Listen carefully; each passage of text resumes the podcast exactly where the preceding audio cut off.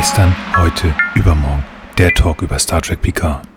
Und er bürdete dem Buckel des weißen Wals die Summe der Wut und des Hasses der ganzen Menschheit auf. Wäre sein Leib eine Kanone, er hätte sein Herz auf ihn geschossen. Herzlich willkommen zu unserer kleinen Star Trek Picard Talkrunde. Und dieses Mal in ganz besonderer Aufstellung sozusagen. Denn mit mir dabei, so wie immer, ist Arne. Hallo. Aber. und zwar neben Nils. Ich bin nämlich zu Nils gefahren und ich sitze nun bei ihm. Und wir haben aber am Ende, am anderen Ende des Internets haben wir noch natürlich den Frank. Hi. Hi, genau, ja. Und bin diesmal quasi bei euch beiden remote zugeschaltet, während ihr tatsächlich vor Ort gemeinsam, äh, ja, auch direkt miteinander in Aug in Aug sprechen könnt. Genau. Ja, genau. Das war eine schöne spontane Aktion von Arne. Haben gesagt, das machen wir. Das kriegen wir auch nochmal wieder zu dritt hin, spätestens ja zur nächsten Aufnahme, denn in Hamburg. Aber es ist schön. Sehr gut. Ja, als aller allererstes, nachdem wir uns äh, in die Augen geschaut und in die Ohren gehört haben sozusagen, als allererstes natürlich ein frohes neues Jahr euch allen, euch beiden und unseren Zuhörern. Ich hoffe, ihr seid alle gut ins neue Jahr gekommen. Ja, sind wir. Äh, äh, danke gleichfalls. Äh, wir haben natürlich inzwischen das Jahr 2463. genau. Nee, alles gut. Also ich habe Wobei ich hab 20er Jahre ist auch schon ganz schön fett. Das klingt echt krass, ja, das stimmt. Ja. Ja, also du, du bist gut reingekommen, Arne?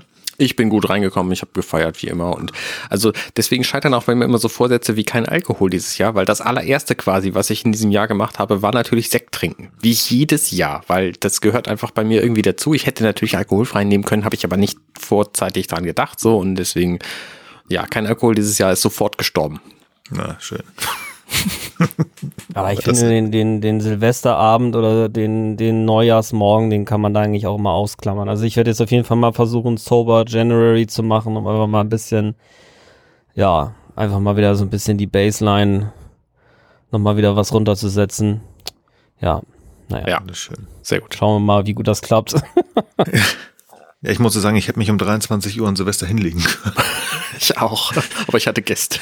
ja, ich auch. Ähm, und meine Schwiegereltern, Sarah und ich, ähm, haben gedacht, wir machen nur mal so ein bisschen Raclette. Und dieses bisschen ist irgendwie eskaliert. Also ich glaube, wir könnten noch zwölfmal Raclette gefühlt machen. Aber puh, naja, Gott. Man lernt ja nie aus. Alles gut, machen wir nächstes Jahr besser.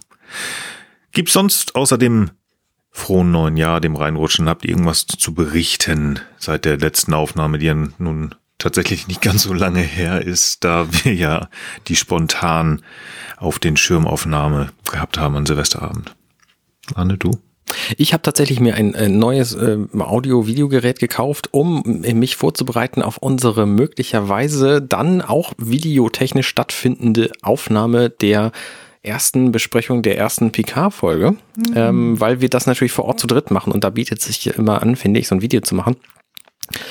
Ähm, ja, cooles Ding, Zoom 2N, nee, Q2N 4K heißt das Viech und nimmt halt Stereo-Audio auf ähm, und 4K-Video und das ähm, kann man, kann man sich angucken und anhören. Vor allen Dingen anhören, weil das ist ja von Zoom, ist ja, ist ja bekannte Audiomarke, also ja, stimmt. Bin gespannt, was dabei rauskommt. Frank? Ähm, nö, bei mir gibt's jetzt nichts wirklich Interessantes Neues. Überleg gerade noch mal kurz. Nee, nee, ich würde einfach, wenn nächstes Mal was ist, dann sage ich wieder was. Aber diesmal habe ich, außer dass ich auch mit Freunden äh, Silvester gefeiert habe, das ganz nett war, ähm, habe ich eigentlich nichts Spezielles zu berichten jetzt gerade. Also ich freue mich natürlich, dass wir jetzt in, in, in, in kleinen und oder großen Schritten, wie auch immer man sehen will, jetzt auch auf die auf das äh, auf die Serie, die ja das Vorhaben unseres Podcasts markiert, äh, zuschreiten und ähm, ja, bin da mal ganz gespannt, was dann passieren wird in Jetzt sind es auch nur noch drei Wochen und ein Tag oder so, ne? Ja. Zum Zeitpunkt der Aufnahme, ja. Genau. Zum Zeitpunkt der Aufnahme. Ja, da freuen wir uns natürlich alle drauf. Ich möchte noch mal eine Empfehlung geben. Übrigens, ich habe jetzt ähm, äh, dieses Jahr und letztes Jahr auch jeweils mit, äh, mit, mit Frank äh, Star Trek 8 geguckt und das kann ich empfehlen. Also wenn ihr da mal eine Chance habt, mit dem das zu gucken, mit dir. lohnt sich. Genau. Aber der Film ist aber auch so, so geil. Also wirklich, ich finde ihn echt so, so gut. Jetzt gerade auch nochmal in kurzer Folge wieder gesehen zu haben, zeigt mir einfach nochmal, wie sehr das halt stimmt. Ja. Ja. Ist auch Bombe. Also schreibt uns gerne bei Twitter at gesternhu, wenn ihr mit Frank Star Trek der erste Kontakt gucken wollt. Gar kein Problem. Ich äh, werde das dann irgendwie vermitteln. Nicht Ich habe ironischerweise den Film gar nicht zu Hause. Arne hat den nämlich. Insofern müssen wir eigentlich bei Arne gucken. Ja gut, dann trefft ihr euch dann also bei Ja. dir, fahrt gemeinsam zu einem. Okay. Ja, ich äh, immer, will noch mal genau. ganz kurz tatsächlich eine Sache noch natürlich so wie immer äh, gerne weitergeben. Anfang des Jahres wird es gegeben haben. Nein, hat es eine neue Folge eines zweiten Podcasts gegeben, Jules Erben. Wir gehen weiter in unserem künstlicher Mensch, ja, und die nächste Folge ähm, hatten wir, also Raphael und ich, die beiden Kollegen vom Podcast, Steven, Steven Spoilberg zu Gast und da haben wir, ach, Entschuldigung, und den Märchenonkel, sogar noch mehr, und haben uns da etwas, äh, ich glaube anderthalb, zwei Stunden über Edward mit den Scherenhänden unterhalten. Ist ein Film, der echt spannend gealtert ist, kann man sich immer noch gut angucken und hat echt Spaß gemacht. Ja, Ansonsten, ja, die letzten News waren ja tatsächlich am 31.12. 12. So richtig viel mehr habe ich tatsächlich jetzt gerade nicht so spontan, zumindest nichts Großes. Ja, ich glaube, Okay. dann würde ich einmal ganz kurz erzählen, worum es geht und dann erzählt uns Frank und ein klein bisschen und dieses Mal wahrscheinlich etwas kürzer. Zum Prozedere würde ich vielleicht gerne noch sagen, kurz. Wir haben evaluiert, ob wir das so weitermachen wollen wie bislang. Ich glaube, da hatten wir auch schon mal drüber gesprochen im Podcast und äh, sind zu dem Schluss gekommen, dass es sinnvoll ist, erst eine Folgenbesprechung zu machen, also eine Nacherzählung quasi und dann die Analyse, weil wir dann nämlich ähm, einfach ein, ein, einen genaueren Timeframe haben. In den anderen Projekten, die ich so mache, da ist es nämlich so, dass wir das quasi peu à peu machen, also ein Stück Besprechung und ein Stück angucken und dann Analyse. Und das führt immer dazu, dass die Folgen sehr, sehr, sehr lang werden und nicht sehr kohärent ähm, gleichmäßig die, den Film besprechen. Und ähm, das können wir so natürlich ganz gut umgehen, weil wir so zusammenfassen, was in der Folge passiert ist und dann eben auf die Dinge eingehen, die uns wichtig sind. Und ich glaube, dass, wir, dass es ein, ein, ein sinnvolles Vorgehen ist. Ähm, möglicherweise waren die Zusammenfassungen nicht zusammengefasst genug bislang.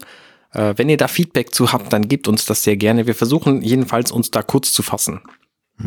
Das war natürlich eine, auch eine gerne ein, ein, ein kleiner Wink an Felix, der auch mal gerne viel schreibt. Also wenn du möchtest, sag uns, was du davon hältst. Nein, natürlich auch an alle. Schreib gerne auf companion.net oder bei Twitter. Ja, lange Rede, kurzer Unsinn. Wir haben uns heute aufs Banner geschrieben Star Trek 8, der erste Kontakt. The First Contact. Der hatte Uraufführung am 22.11.1996 in den Vereinigten Staaten und am 19.12.1996 kam der dann in Good Old Germany in die Kinos. Und ja, wie bekannt, wir werden den Film komplett auseinandernehmen und das heißt, wer den Film noch nicht gesehen hat, möge das bitte jetzt tun und wenn ihr es nicht machen wollt, dann seid nicht böse, wenn wir euch spoilern. Ja, und dann lassen wir mal den Frank zu Wort kommen. Jo, alles klar. Also eine Meta-Information vielleicht noch, äh, weil ich das ganz interessant fand. Ähm, auf jeden Fall ist der Film auch finanziell durchaus ein Erfolg gewesen, also auch schon beim Start.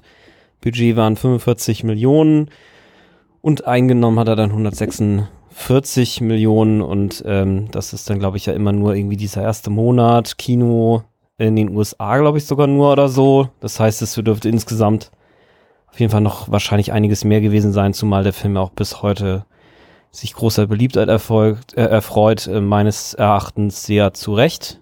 Ähm, Mhm. genau. Ähm, ja, wen, wen, das, wen sowas eben interessiert, ich finde es immer auch ganz interessant, ob die Filme auch finanziell erfolgreich waren. Irgendwie ist es auch klar, weil es danach ja auch noch weitere gab. So, ähm, wie geht es los? Ähm, Picard hat einen Traum. Er träumt, ähm, dass er wieder ein Borg ist und wir haben äh, das berühmt-berüchtigte doppelte Aufwachen. Er wacht dann also ein erstes Mal auf und guckt sich in den Spiegel und auf einmal bohrt sich ein Borg-Implantat durch seine Wange, äh, woraufhin er eben erschreckt und noch ein weiteres Mal aufwacht. Äh, nun ohne weitere äh, Borg-Implantate, die sich irgendwie durch seinen Körper durchfräsen. Allerdings mit einer Meldung dann äh, von, von, ich glaube, Sternbasis Deep Space 5, ähm, äh, die ähm, ja von, äh, ich glaube, von ähm, Hayes, glaube ich, ähm, Admiral Hayes angerichtet wird. Also die ist, die, die Borg sind jetzt eben doch da, zwar nicht in Picards Körper jetzt, aber äh, sie greifen eben an. Ähm, und äh, ähm, es wird sozusagen von Seiten der Föderation eine Abwehr zusammengestellt, aber die Enterprise soll nicht dabei sein. Die Enterprise soll stattdessen an der neutralen Zone patrouillieren, um einen etwaigen äh, Überfall durch die Romulaner zu verhindern. Also es wird sozusagen irgendwie die Story gestrickt. Es könnte ja sein, dass die Romulaner diese Situation jetzt ausnutzen. Hört sich natürlich alles so ein bisschen seltsam an. Ähm, und letztlich ist es auch so, dass sich dann am Gespräch zwischen, ich glaube, Picard und Riker zeigt, dass ähm, es jetzt nicht so ist, dass also dass Picard sich schon dessen bewusst ist, dass die Föderation jetzt nicht unbedingt äh, der Meinung ist, dass die Enterprise nicht dabei sein soll, sondern dass sie einfach in Picard einfach nicht ausreichendes Vertrauen haben. Denn zu diesem Zeitpunkt sind es, glaube ich, ähm, sechs Jahre her, seitdem Picard dem äh, Kollektiv entrissen wurde. Mhm. Genau. Und die, äh, ja, die Altvorderen der Föderation sind sich halt noch nicht ganz sicher, inwieweit sie da ähm, auf ihn vertrauen können. Gut, dann ist es halt so, sie hören kurze Zeit später über Funk quasi zu, wie Föderation und Borgs, äh, also Borg miteinander kämpfen.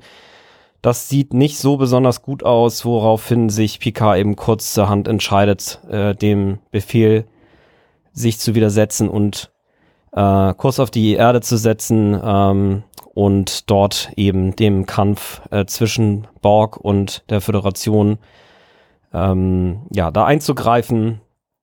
Äh, nicht zu spät, würde ich sagen. Äh, kann jetzt quasi gerade er trifft jetzt quasi noch auf Worf, der die Defiant ko ko ähm, äh, kommandiert. Also parallel ist eben zu dieser Zeit Worf bereits eben Teil der Deep Space Nine äh, Zeitlinie, also nicht, was heißt Zeitlinie, das ist natürlich alles dieselbe der Zeitlinie, Crew. aber das ist storymäßig, genau, der Crew, so genau, so wollte ich sagen, und ist dementsprechend dort auf der Defiant an Bord äh, und, und ähm, hält sich auch wacker, kriegt dann aber dennoch was ab, wird rausgebeamt und übernimmt dann eben auch äh, folgend dann im Film die weitere, weiterhin die Rolle des taktischen Offiziers, wie eben auch schon in der originalen äh, TNG-Serie.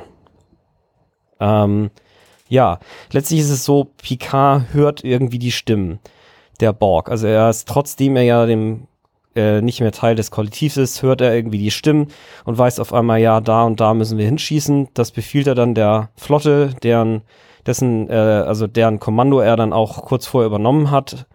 Und alle schießen dort halt hin, was dann eben zur Zerstörung des Cubes führt.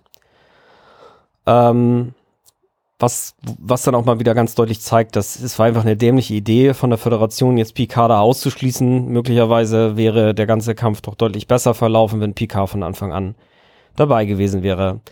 Wie dem auch sei, jedenfalls ist es so, dass sich ein kleines, rundes Borgschiff aus dem explodierenden Kubus quasi herauslöst, auf die Erde zufliegt und einen temporalen Vortex öffnet. Ähm, also quasi einen Zeitsprung macht und kurz darauf, ähm, also die, die Enterprise folgt diesem äh, kreisförmigen Gebilde und äh, ist in diesem Vortex halt dann mit drin, also in diesem Zeitverzerrungsfeld, äh, kann aber gerade irgendwie noch in der jetzigen Zeit, also 2063, ist das, war das, war das der Zeitrahmen oder? 24, ähm, 63, 65, irgendwie sowas, glaube ich, ist es. 2023, ah ja, 24, ja, genau. Ja. Nee, 24. Genau, und ähm, 24? Ja. Nee, nee, nee. Also der, der, die Zeit, wo der erste Kontakt beginnt, also die Jetztzeit ist 23, 73. Und Ach so, so rum, ja, okay. Die Zeit von Zephram Cochrane, ich muss lügen, ist 2065, 2063.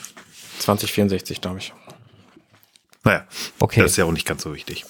Wie denn auch sei, sie können also gerade noch wahrnehmen, was jetzt in der Zukunft passiert, also zu der Zeit, wo eben eigentlich Picard und seine Crew auch äh, ähm, ja, den, den Alpha- und Beta-Quadranten unsicher machen und stellt halt fest, es gibt neun Millionen Borg jetzt auf der Erde und ähm, gut, fliegen eben weiter durch diesen Vortex und sind dann auf einmal eben im Jahr 2063 zur Zeit von Zephyrin Cochrane.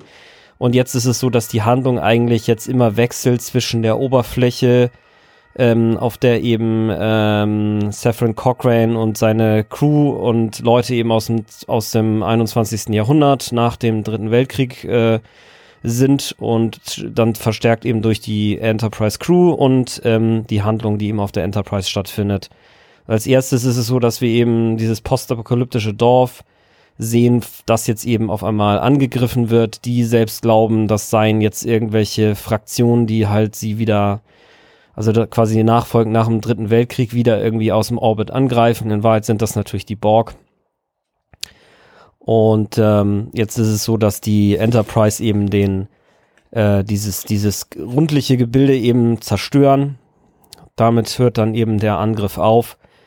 Es ist aber eben so, dass äh, zwischenzeitlich eben doch eine ganze Menge Schaden eben angerichtet wurde äh, auf der ähm, auf der Basis, die beschossen wurde. Und diese Basis ist eben die Basis, von der aus die äh, Phoenix, das Schiff von Saffron Cochrane, den ersten Warpflug eben veranstalten sollen, zwar genau am nächsten Tag um 11.15 Uhr, ähm, was eben zeitlich relativ kritisch ist, weil zu diesem Zeitpunkt nämlich gerade dann ein vulkanisches Aufklärungsschiff diesen Sektor patrouillieren wird, was dann zum ersten Kontakt, daher auch der Name des Films, führen wird, was eben dann die, die, die zukünftige Entwicklung der Menschheit einläutet. Und genau an dieser Stelle wollen eben die Borg auch äh, eingreifen, um die Zukunft sozusagen zu zerstören. Genau. genau, durch den Angriff der Borg ist die Phoenix beschädigt und Jordi Riker, äh, Diana Troy und verschiedene andere Leute müssen eben quasi zur Hilfe eilen. Erstmal gibt es halt so einen Schlagabtausch zwischen Lily, das ist eine, wie würdet ihr es nennen, Assistentin, die Assistentin von, von, von Cochrane und irgendwie die Chefin des Bodenpersonals. Und ich habe mich gefragt, ob sie möglicherweise mitgeflogen wäre. Ich weiß es mal nicht. Ich glaube, am, am, Ende des Films übernimmt Diana so ihre Rolle als, als Bosen-Personalchef. Ja, also ich, ich ja. glaube nicht, dass sie mitgekommen wäre. Also ich glaube tatsächlich, dass sie da, sie hat dafür gesorgt, dass, ähm, dass die, die Materialien, dass das Technische klappt. Also dass sie da so ein bisschen das umgesetzt hat, was Zephram sich überlegt hat. Ja. Ja, ja. okay. Genau, jedenfalls ist es, ähm, dass äh, ähm, Jordi, nee, Data und Picard sind jetzt eben in der Röhre, in der sich die Phoenix befindet, also letztlich einfach eine umgebaute Interkontinentalrakete, ehemals eben mit nuklearem Sprengkopf und äh, Lily hält sie aber jetzt eben für Zugehörige einer einer gegnerischen Fraktion und äh, schießt eben auf Picard und Data. Data, der ja nun als Android nicht ganz so schwer zu beschädigen ist, springt eben runter und äh, ja, begrüßt sie und daraufhin fällt sie, glaube ich, in Ohnmacht, mehr oder weniger, genau. und ähm, braucht eben medizinische Hilfe, die ihr dann eben von Crusher gewährt wird. Ähm, sie, sie wird also auf die Enterprise gebeamt mit der, mit der Bitte eben möglichst sie nicht bewusst werden, also wieder zu Bewusstsein kommen zu lassen, während sie auf der Enterprise ist. Ähm, so und Jetzt ist es eben so, dass äh, kurze Zeit später Borg, äh, Picard eben doch wieder Borg-Stimmen hört. Und was sich auch schon angekündigt hat auf der Enterprise, ähm, es ist so, dass die Atmosphärenkontrollen außer Kontrolle geraten, also die Temperatur und die Luftfeuchtigkeit erhöhen sich. Und äh, Picard hat eben ein schlechtes Gefühl, äh, beamt wieder an Bord. Und auf einmal ist es auch so, dass eben Kontakt mit Deck 16 verloren wird und Picard dann eben kurz darauf klar wird, als eben bestimmte Kombination von Temperatur und Luftfeuchtigkeit erreicht wird, dass die Borg eben an Bord der Enterprise sind, dass also während die Enterprise die den den den die Borg-Kugel zerstört hat, äh, die Schilde natürlich zu dem Zeitpunkt unten waren, die Borg sich jetzt eben auf das auf die Enterprise gebeamt haben müssen. Mhm. Ähm, so, kurz darauf ist es dann auch schon so, dass die Borg versuchen, in die Krankenstation einzudringen. Auf der Station sind eben jetzt gerade Crusher, Lilly und weiteres medizinisches Personal.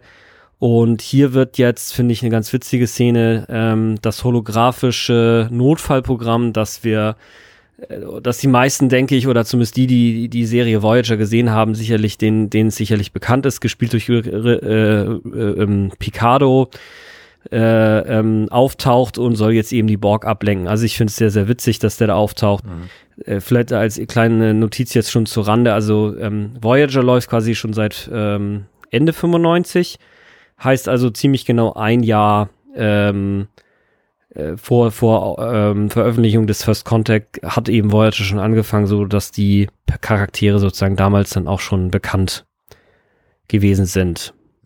Mhm. Und der Doktor so, war halt währenddessen sehr, sehr ist. Ja, der Doktor war echt, ich fand auch ehrlich gesagt den Doktor einfach mit am coolsten, ja. Also echt wirklich. Definitiv. Definitiv. Aber Kommen wir später nochmal drauf bestimmt. Kommen wir nochmal später drauf, genau. Auf jeden Fall ist es so, dass sich Picard, Worf und weitere eben jetzt in den Kampf stürzen ähm, gegen die Borg, versuchen da die eben zurückzudrängen.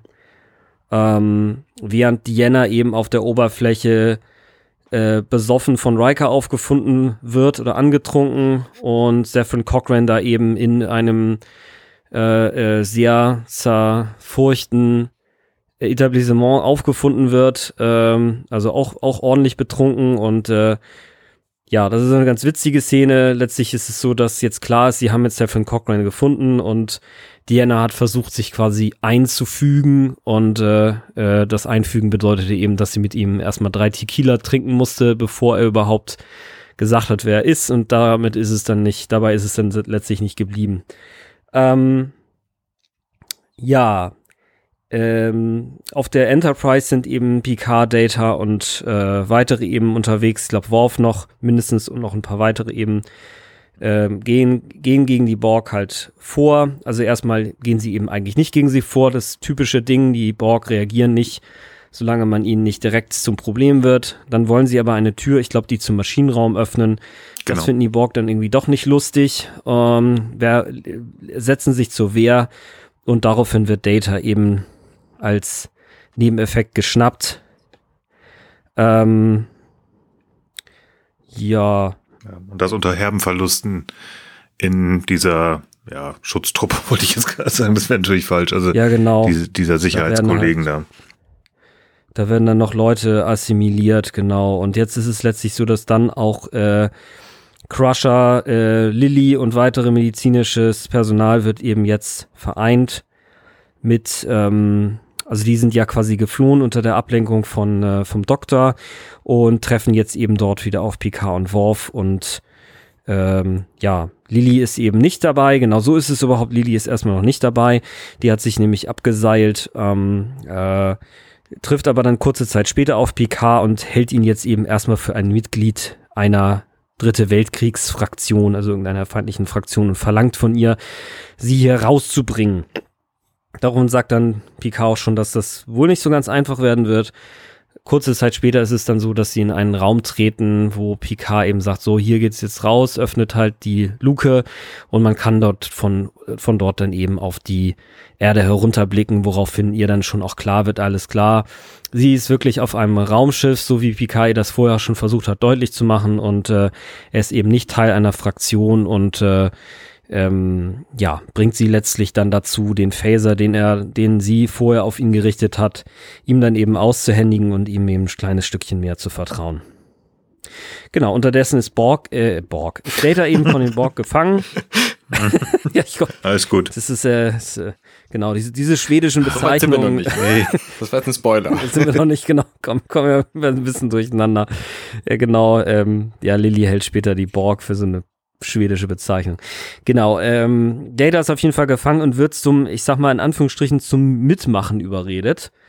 Äh, also letztlich ist es so, ich fasse jetzt mal ein bisschen zusammen, letztlich im Film ist es so, dass die, dass wir wirklich einen häufigen Szenenwechsel haben, der jetzt sozusagen aber zum Inhalt eigentlich zur Spannung natürlich beiträgt, zum Inhalt aber nicht. Also letztlich ist es so, dass die Borg Queen mit ihm eben spricht und ihm eben versucht deutlich zu machen, die Vorteile des, äh, des, der Zugehörigkeit zum Ko Kollektiv und letztlich aktiviert sie seinen e Emotionschip, den er vorher extra wieder ausgemacht hat und gibt ihm zunehmend organische Bestandteile, also führt ihn sozusagen näher ans Menschsein heran als eben jemals vorher andere äh, Menschen dazu ihm in der Lage waren, so dass er also wirklich Empfindungen dann auch auf so einem Hautstück an der Hand haben kann. Und so Spannend weiter. dabei zu, äh, ist zu erwähnen, dass die Borg Queen hier eingeführt wird. Und äh, Data auch sagt, ähm, als diese Stimme, die ihm das Ganze da versucht schmackhaft zu machen, also die Stimme sagt ja, ich bin die Borg und er sagt, das ist ein Widerspruch in sich. Also das heißt, diese Figur wird hier erst vorgestellt. Ja. Genau, und die, ähm, ja, genau. Also erstmal ist Data eben auch einfach nur interessiert daran, wie denn jetzt die Borg eigentlich funktionieren und sie sagt eben ja, ähm, das äh, das funktioniert halt einfach und äh, genau. Also letztlich findet sie seine Fragen alle kleinlich und ähm, genau, äh, findet auf jeden Fall Möglichkeiten, mit der er sie versucht, ihn eben zu überzeugen, auf ihre Seite zu wechseln. So unterdessen ist es eben so, dass Jordi, Diana und Riker ähm, äh, Cochrane eben erstmal versuchen davon zu überzeugen, dass die Zukunft ohne ihn eben nichts wird und dass er eben unbedingt diesen Flug ausführen muss und dass sie ihm eben dabei helfen können, dass das eben gelingt, trotz der Schäden, die jetzt eben durch den Angriff ausgeführt wurden. Ähm, dem wird halt die ganze Hero Worshipment, also alle halten ihn halt für den großen Held, der jetzt die Zukunft der Föderation gestaltet, was er natürlich auch historisch ist. In dem Moment aber ist Cochrane einfach ein Typ, der sagen wir mal, sich gerne einen ansäuft, technisch so ein bisschen rumbastelt und vor allen Dingen von einer tropischen Insel mit vielen äh, nackten Frauen träumt. Und äh, letztlich ist ihm das alles zu viel mit äh, Cochrane High School hier und Cochrane Statue da und ohne sie wäre die Zukunft nichts gewesen und so weiter und kriegt halt letztlich irgendwann so ein ähm, ja, Ausraster ist vielleicht zu viel, aber dem, dem, äh, ihm ist es halt zu viel und er sagt im Grunde genommen hier, ich will mal um die Ecke, also eine Stange Wasser irgendwo hinstellen und, und, und verpisst sich da im wahr, wahr, wahr, wahrsten Sinne des Wortes. Ja, ich glaube, es ist ein sich irgendwo Muffensausen. ja, genau. Auf jeden Fall äh, haut er halt ab und muss letztlich etwas unsanft von der TNG-Crew wieder zurückgeholt werden, und zwar durch einen Betäubungsphaser-Schuss. Ähm, genau, unterdessen ist es so, die, die Borg haben ihren Vorstoß auf der Enterprise, also das findet wie gesagt alles parallel statt. Ich habe da jetzt mal ein paar Wechsel, ein paar Schnitte mal sozusagen übersprungen. Die äh, Borg haben eben von Deck 11 bis 25 schon jetzt ähm, sich, äh, sich erobert, machen jetzt eben äh, eine Pause und ähm, Picard ist halt sofort klar, das muss halt irgendwie einen strategischen Grund haben. Vielleicht ist auch Worf, der das halt aufbringt, das weiß ich gar nicht mehr genau. Und letztlich kommen sie halt ähm, dann darauf, dass ähm, sie die Deflektorschüssel so modifizieren wollen, dass sie, also die Borg, äh, die, die jetzt aus der Zukunft gekommen sind, versuchen wollen, mit den Borg im äh, 21. Jahrhundert Kontakt aufzunehmen, damit eben die Borg Verstärkung zur Erde schicken, so dass falls eben der Vorstoß auf der Enterprise letztlich nicht zu dem gewünschten Resultat führt, sie eben Verstärkung im 21. Jahrhundert rufen können, um dann die sicher die Menschheit erobern zu können. Was das muss natürlich unbedingt verhindert werden. Und äh, das machen dann eben auch äh, Worf, äh, Picard und ein Dritter, der natürlich dran glauben muss, äh, irgendwie klar. Ähm, trotz äh, gewisser Schwierigkeiten, über die wir dann vielleicht auch noch sprechen. Jedenfalls ist es so, sie schaffen es eben, dass äh, die Borg eben nicht diese, diese, diese Subraumkommunikation oder wie auch immer zustande bringen. Und ähm, ja, was halt letztlich den unangenehmen Nebeneffekt hat, dass die Borg eben ihre Eroberung auf der Enterprise weiter fortsetzen. Äh, und ähm, letztlich, es wird halt langsam brenzlig. Äh, äh, ähm, die, die Borg stoßen eben immer weiter vor, haben eben schon Großteil des Schiffs erobert, woraufhin jetzt eben auch Worf, ähm, Crusher, und andere eben sagen so, ähm, Captain, wir müssen hier das Schiff jetzt räumen, wir müssen jetzt hier runter, sonst wird das halt alles nix und die Selbstzerstörung aktivieren. Und Picard dreht eben äh, total auf, also rastet aus und äh, sagt, nee, also wir, wir können hier nicht, äh, beziehungsweise er rastet dann nicht aus, aber sagt auf jeden Fall, dass er das halt nicht will. Ähm, sie, die, die Enterprise wird halt nicht aufgegeben. Ähm, Worf versucht dann nochmal zu intervenieren, woraufhin Picard ihn eben wüst beschimpft, also relativ unpika-esk, würde ich mal sagen, beschimpft er ihn eben als, äh, als Feigling und äh, unschöne Dinge und zieht sich in die, ist das der Aufenthalts, in irgendeinen Aufenthaltsraum zurück oder in den Captainsraum und äh, bastelt da in irgendeinem Phaser rum. Lily gesellt sich dann zu ihm, also die Frau aus dem 21. Jahrhundert und wirft ihn halt vor, wie Ahab zu sein, der eben seinen Wal jagt. Und äh, naja, in der Szene wird es dann eben auch frappierend klar, dass genau das der Fall ist. Also Picard äh, dreht halt irgendwann dann total auf, rastet halt auf und sagt so, wir weichen immer weiter zurück, sie dringen immer weiter vor, sie nehmen ganze Welten ein und wir weichen weiter zurück und äh, an dieser Stelle reicht es jetzt sozusagen, er will die Enterprise auf keinen Fall aufgeben und ähm, ja, letztlich wird ihm aber auch schon genau in dieser Situation dann klar, er verhält sich tatsächlich wie Ahab. Er kann im Gegensatz zu Lili dann tatsächlich das Zitat bringen, mit dem Nils diesen Talk heute eingeläutet hat. Und ja, ihm wird halt letztlich klar, okay, die anderen hatten irgendwie doch recht. Er, äh, er führt hier letztlich einen Rachefeldzug, der halt letztlich ihn selbst den Untergang bringen könnte und befiehlt im Anschluss eben dann doch die Enterprise zu verlassen und er aktiviert die Selbstzerstörung mit Hilfe von Crusher und Worf, macht sich selber aber eben auf, um Data noch zu retten. Ähm, unterdessen haben eben die Crew auf der Oberfläche es jetzt geschafft, äh, den Flug wirklich vorzubereiten. Sie sitzen eben in der Phoenix. Es geht halt los. Dann möchte eben Cochrane den, den Start fast nochmal unterbrechen, um letztlich eine äh, ja, was ist das, so eine Minidisc oder was mit äh, Rockmusik noch einzulegen, denn ohne Rockmusik geht natürlich nix.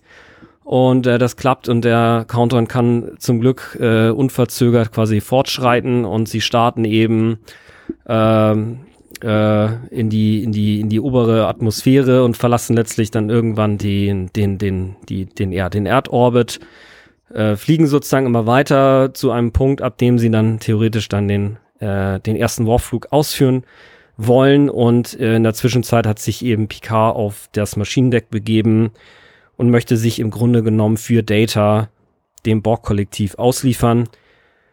Hier wird jetzt eben dann auch nachträglich quasi eingeführt, dass sich Picard eigentlich in der Doppelfolge, die wir schon besprochen haben, schon mit der Borg Queen auseinandergesetzt haben soll. Natürlich für uns Zuschauer zu dem Zeitpunkt ähm, ja, hat sich das nicht entdeckt, dass dem tatsächlich so war. Das wird jetzt im Nachhinein so getan, als sei das so gewesen und ähm, dass Picard das noch vergessen hätte und er sich dann aber dann daran erinnern konnte, ähm, äh, dass er sozusagen eben nicht nur äh, eine weitere Drohne sein sollte, ähm, sondern dass das, was sich in der Doppelfolge ja sehr wohl andeutet. Wie hieß sie noch eigentlich gerade? Wen meinst du jetzt nochmal, Entschuldigung? Angriff der Erde und, und äh, Doppelborg Angriff Links. Genau, die Angriff der Erde und in den Händen der Borg. Also in den Händen der Borg Händen und der dann Borg. Angriff der Erde. Genau, und dieser Doppelfolge, da ist äh, Picard ja mal zu Lukutus geworden. Und jetzt wird sozusagen als weiteres Story-Element eingeführt, dass in Wahrheit zu dem Zeitpunkt Picard auch schon mit der Borg Queen zu tun hatte und er eben als weiteres Individuum, äh, als Borg-Drohne mit Individuum eigentlich als Teil der, des Kollektivs eben eine bestimmte Rolle ausführen sollte, um eben letztlich mit der Menschheit besser klarzukommen bei der Invasion. Ähm, ja, letztlich ist es aber so, dass dann sich äh, darstellt, dass Data eben jetzt äh, diese Rolle schon äh, übernommen hat. Also er sagt eben so hier, ich äh, bin jetzt bei den Borg dabei. Er deaktiviert eben den verschlüsselten Computerkern. Das hatte er zuvor noch äh, gemacht, ähm, um eben die Borg äh, vom Computer und der Kontrolle des Schiffs auszuschließen. Diese ähm, ja, nimmt er jetzt zurück und gibt sozusagen den Borg, den Borg die Kontrolle, deaktiviert zuvor auch noch das ähm, Selbstzerstörungsprogramm und nun ist halt klar, okay, jetzt ist Picard halt wirklich, äh, ja, äh, in einer unschönen Situation, sagen wir es mal so. Ähm, letztlich ist das Ganze aber zum Glück doch auch nur eine Finte. Es ist halt letztlich so, dass zu einem, ähm, ja, ich weiß gar nicht mehr, wie der genaue Tathergang ist. Jedenfalls ist es so, dass es eben, weiß es einer von euch noch, also es gibt auf jeden Fall eine Diskussion und dann sagt, Bo äh, sagt Data eben mal jetzt, äh, Resistance ist futile zu den Borg, haut gegen so einen Plasmatank und dann ist es eben so, dass die Borg eben, zumindest der organische Anteil der Borg dann er eben. Verarscht, er verarscht ja die Borg Queen. Sie sagt ja, sie, ähm, Data soll die, ähm, die Phoenix zerstören und Data schießt ja Ach, da irgendwie ja, drei Quantentorpedos auf dieses kleine niedliche Schiff. und, ja, genau. Und die fliegen ja irgendwie 13 Meter dabei, ähm, davor, also daneben, hat er natürlich gut gemacht, der liebe Data, der kann das ja. Und während die Borg Queen total gebannt auf diese, auf einen Bildschirm mit den drei Quantentorpedos geht, er die dup, die dup, die dup, die dup hinten hin und macht dann da diese Röhren kaputt. Und dann passiert das. Genau, er, er nutzt jetzt, ja genau, ja, er nutzt sozusagen den, das Moment der, den Moment der Verwirrung oder die, die, die, die, die, die, ähm, die Enttäuschung, die Situation, in der sich, der sich die Borg Queen da enttäuscht, zeigt, dass äh, Data sie letztlich hintergangen hat und haut dann, sagt dann eben Resistance is futile. Das ist ja auch mal ganz lustig, dass die Borg erstmal zu hören bekommen und ähm, ja, haut diesen Container kaputt. Dadurch lösen sich, wie gesagt, die organischen Bestandteile der Borg auf. Ähm, Picard hält sich eben an irgendeiner Leine äh, oder an so einem Kabel oder was eben fest, damit er selber da nicht tot geht. Äh, die Borg Queen hat es dann aber schwer erwischt, also die ist quasi nur noch äh, so eine Art ähm, Terminator-Skelettrest. ja. Und äh, Data verliert eben seine organischen Bestandteile. Ja, letztlich gibt's dann eine, auch ein kurzes Gespräch noch darüber. Also Data, äh, erstmal zerstört Picard eben diese noch äh, zuckende komische ähm, Schädel, Wirbelsäulenwurst, die mal die Borg Queen war. Und ähm, dann äh, ist es eben so, dass äh, Data offeriert, dass er 0,68 Sekunden darüber nachgedacht hat, doch ähm, das Angebot der Borg Queen zu akzeptieren. Was für was wie K jetzt erstmal nicht so viel sich anhört und er dann aber sagt, ja, ja, für einen, einen Androiden ist es fast eine Ewigkeit. Genau, es ist aber letztlich äh, nicht dazu gekommen. Das heißt, sie sind eben äh, frisch und letztlich hat sich sogar dadurch der Wunsch von Picard erfüllt, dass die Enterprise eben nicht zerstört wird, also nicht sofort Enterprise F nötig ist. Ähm, noch nicht und ähm, aber gleichzeitig äh, gelingt jetzt eben der Warpflug der Phoenix mit Jordi und Riker an Bord, so dass eben äh, ja sie diesen ersten Warp 1 Sprung eben machen können und dann auf dem äh, sich, sich sozusagen der erste Kontakt mit den Vulkaniern dann eben auch als erfolgreich erweist, die dann auf dem Planeten noch so ein bisschen rumfeiern. Ähm, die TNG-Crew, äh, Saffron Cochran und Lily instruiert doch bitte über dieses ähm, zeitliche Debakel stillschweigen zu bewahren und ähm, ja, die Vulkanier müssen eben das erste Mal den Alkohol dann von Saffron zu schmecken bekommen wir wissen ja, dass äh, historisch sich das bei den Vulkaniern dann leider nicht durchgesetzt hat. Äh, genau, auf jeden Fall haut das eben hin. Der erste Kontakt ist gesichert, die Zukunft damit auch und die ähm, Crew kann, die TNG-Crew kann eben mirakulös mit der Enterprise zurück in die Zukunft fliegen. Ja. Ja, ich glaube. 1.21 Gigawatt. 1.21 ja, 20 Meilen, genau. Ja. Sehr gut, sehr gut. Doch, da war eigentlich alles drin. Ja, ich habe tatsächlich eine Szenenbeschreibung wahrscheinlich verpasst. Ich glaube, du hast sie erwähnt, wo Picard auf dem Holodeck voll ausrastet. Ah, die habe ich ja, okay. auch nicht benannt. Ähm, ja, kannst du gerne mal ergänzen. Da kommen wir aber dann vielleicht, also ich würde würd jetzt einzelne Szenen noch ein bisschen detaillierter an, angehen. Ähm, genau, ja. Ich habe zum Beispiel auch nicht ja. die Erklärung, das ist ja einer meiner Lieblingssätze mit dem mit der Wirtschaft der Zukunft, habe ich hab ich es auch nicht erzählt, aber ich würde sagen, wir genau, wir machen das dann jetzt einfach im. Ja, sehr schön knappe äh, Zusammenfassung. Ich hätte es, glaube ich, nicht besser gekonnt. Also wirklich sehr, sehr gut. Das war schön. Danke, danke. Ähm, Verschiedene Aspekte. Ich also tatsächlich viele, viele, ja. viele Sachen. Da sind wirklich vielleicht, vielleicht machen wir es einfach reihum. Also ich finde zum Beispiel sehr spannend an diesem Film, dass diese Borg Queen als schon längst existent dargestellt wird, obwohl sie in diesem Film zum allerersten Mal auftaucht.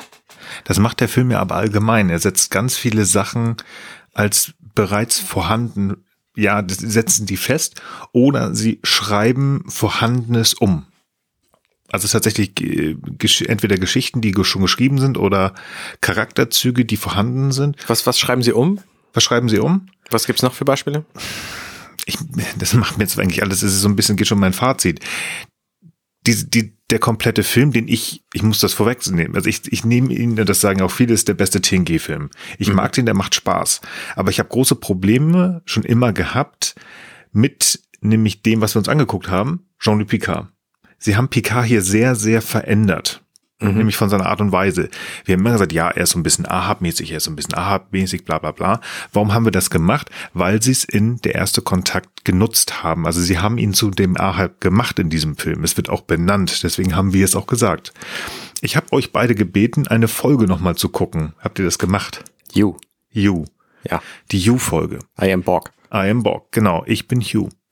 Und da ist einfach so, dass Picard gar nicht mehr diesen Hass am Ende dieser Folge hat. Mhm, Er hat eher Gewissensbisse.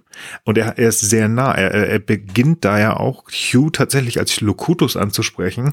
Und am Ende ist er auf einer Ebene mit ihm. Und er hat Probleme damit, ihn zurückzuschicken. Er möchte das gar nicht, aber Hugh geht zurück, weil er das will.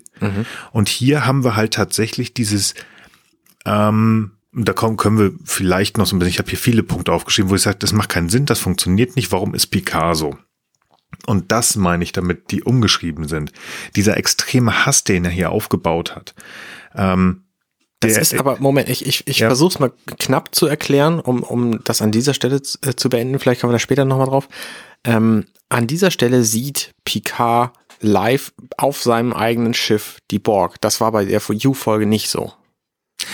Er ist schon von Anfang an, also nur in dem Moment schon, wo die Borg die Erde wieder angreifen, wo er hingeht. Da hat er schon ein paar Sachen gesagt, die einfach sehr, sehr krass sind. Ähm, ähm, es muss hier aufhören, wir müssen das, äh, das, was sie gemacht haben, zurückmachen, sehr, sehr aggressiv schon. Okay. schießt nur dahin, ähm, auch seine Art und Weise, wie er guckt teilweise. Ähm, das ist schon, also ich habe hier irgendwo stehen, das war glaube ich kurz nach dieser ganzen Ballerei, sagt er, we must re, äh, we must repair whatever uh, damage they've done. Also egal was sie gemacht haben, also wirklich schon da ist schon dieser Hass in den Augen und da sind die Borg noch gar nicht bei ihm, da sind sie noch Ja, nicht mal in okay, dem okay. Zeitvortex. Dann fange ich direkt am Anfang des Films an. Er träumt ja davon. Da kann ich auch einen gegensetzen. Das ist total geil. Er liest ja, was ich hier stehen habe. Ähm, äh, er hat tatsächlich 2367 zu Diana gesagt, okay, aber da, da kann ich mich selber gleich rausnehmen. Er hat zu Diana gesagt in Family, das haben wir auch vor nicht, vor nicht langer Zeit besprochen, er hätte keine ähm, keine Albträume mehr. Und da hast auch du gesagt, ja, er hat sich ja gemacht und bla bla bla und hat was ja. gesagt. Und jetzt hat er hier plötzlich sechs Jahre später, 2373, diesen krassen Doppeltraum. Es ist ein Doppeltraum, ein Traum in einem Traum, Ja, der sich ja. wieder, das ist also psychologisch wirklich sehr tief. Da sind wir wieder bei dem, was Frank letztes Mal gesagt hat. Der Mann hätte eine tiefenpsychologische Betreuung Richtig. gehabt und die hat er nicht bekommen. Richtig. Wir wollen hier natürlich etwas aufbauen, damit wir den Story Arc aufbauen können. Aber ich habe halt Probleme damit. Ja, aber ich habe auch damals bei der Diana äh, Picard-Szene schon gesagt, ähm, es ist halt das, was Picard sagt. Und sie forscht ja immer weiter nach und ist sich auch nicht so ganz sicher, ob das nun der richtige Weg ist so. Ähm, und es ist ja jetzt auch nichts, nichts Neues, dass Leute, die, was weiß ich, in die Psychiatrie eingewiesen werden, nach zwei Wochen sagen, sie sind geheilt. Also Ab, absolut. Also wie gesagt, das, ähm, ich gehe da relativ offen mit um. Ich habe einen Burnout gehabt. Ich glaube, das habe ich sogar schon mal erzählt. Sowas, nur wenn man damit umgegangen ist und damit umgehen kann, heißt das nicht, dass es nicht wiederkommt. Okay, ich nehme was anderes. Um einfach dieses Picard haben sie verändert, äh, sie haben ihn verändert. ja, Ähm, es sind ja nicht viele Folgen, wo Picard mit dem Borg zu tun hat, hast du recht. Das ist äh, die Doppelfolge ähm, äh, in den Händen, also Best of Both Worlds, in den Händen der Borg und Angriff zur Erde. Dann haben wir die Doppelfolge mit, also die die die Hugh-Folge und diese komische, äh, ich habe vergessen, wie sie heißt, die wo der wo Lore bei dem Borg ist. Das heißt, wir haben gar nicht viel mit den mit dem Kollektiv zu tun. Der Begriff Hive wird, glaube ich, auch hier erst ähm, im, im Film geprägt. Aber ich muss immer auf die Zeiten gucken, sonst sage ich was falsch. Unsere liebe Katie, die von Voyager. Katie. Ja. Catherine Janeway. Katie, Kate, Ach, Catherine, Catherine Janeway, Janeway, ja, ja, okay, genau. Fliegt 2371. Warte mal, war das ein Spoiler? Ja. Ich liebe diesen Running Gag. Fliegt 2371 mit der USS Voyager halb freiwillig an den Arsch der Heide und kriegt dann ja irgendwann ab der vierten Staffel immer wieder auf die Fresse von dem Borg. La la la la la. La la la la la. Ja, das war ein Spoiler. ähm, aber gerade mal zwei Jahre später kommt unser Pico hier, der Picard, und sagt so, pass mal auf, ist mir egal, was ihr hier macht. Ist mir egal, ich habe hier vor, ganz klar gegen einen Befehl zu ähm, verstoßen. Wir fliegen jetzt zu diesem komischen Borgkubus und ballert mal kurz alle auf diesen einen Punkt. Mhm. Die machen das alle schön, weil sie natürlich auf Jean-Luc hören und das Ding fliegt in die Luft. Warum verdammt nochmal hat Captain, äh, hat Catherine Janeway als Captain eines Raumschiffes dieses Wissen nicht, weil dann hätte sie wesentlich weniger Probleme gehabt im Verdammt. Wie? Warum? Niemand hatte dieses Wissen, außer Picard bis zu seinem Traum in diesem Film. Ja, und außerdem Meinst ist es ja auch ja. so, dass, äh, dass, dass, dass ähm, Catherine ja auch schon weg ist zu dem Zeitpunkt. Also Voyager Ja, aber da- läuft ja also schon ein Jahr. Äh, Ja, genau. Also die sind ja in der Zeitrechnung sind die zwei Jahre weg, aber das wären Ah, vier Jahre Zeit gewesen, okay. wo Picard das Wissen, was Nee, nee, er aber er wusste das nicht. Das war eine Intuition, die er hatte. Er hat ja, das ist ja inter überhaupt interessant. Ne? In, in Picard sind, soweit wir wissen, keine technischen Teile mehr enthalten von Mhm, den Borg. Aber trotzdem hat er diese Träume und er hat zwischendurch so Intuitionen, die einfach darauf schließen lassen, dass er irgendwas weiß, was er nicht wissen könnte. hängen noch irgendwelche Nanobots rum oder irgendwelche organischen Strukturen, die vielleicht Und- auch Borg sind, sind noch da Ja, oder zum- sowas, was weiß ich, ja. Ja, zum Beispiel sowas. Und das, das fand ich in diesem Film auch bemerkenswert. Ich kann jetzt keine Szene festmachen, aber ich habe mehrere Male am Anfang das Gefühl gehabt, er könnte diese Dinge eigentlich nicht wissen. Und das ist alles irgendwie eine sehr, sehr faszinierende Intuition, die er hat. Nur deswegen, weil er mal Locutus war.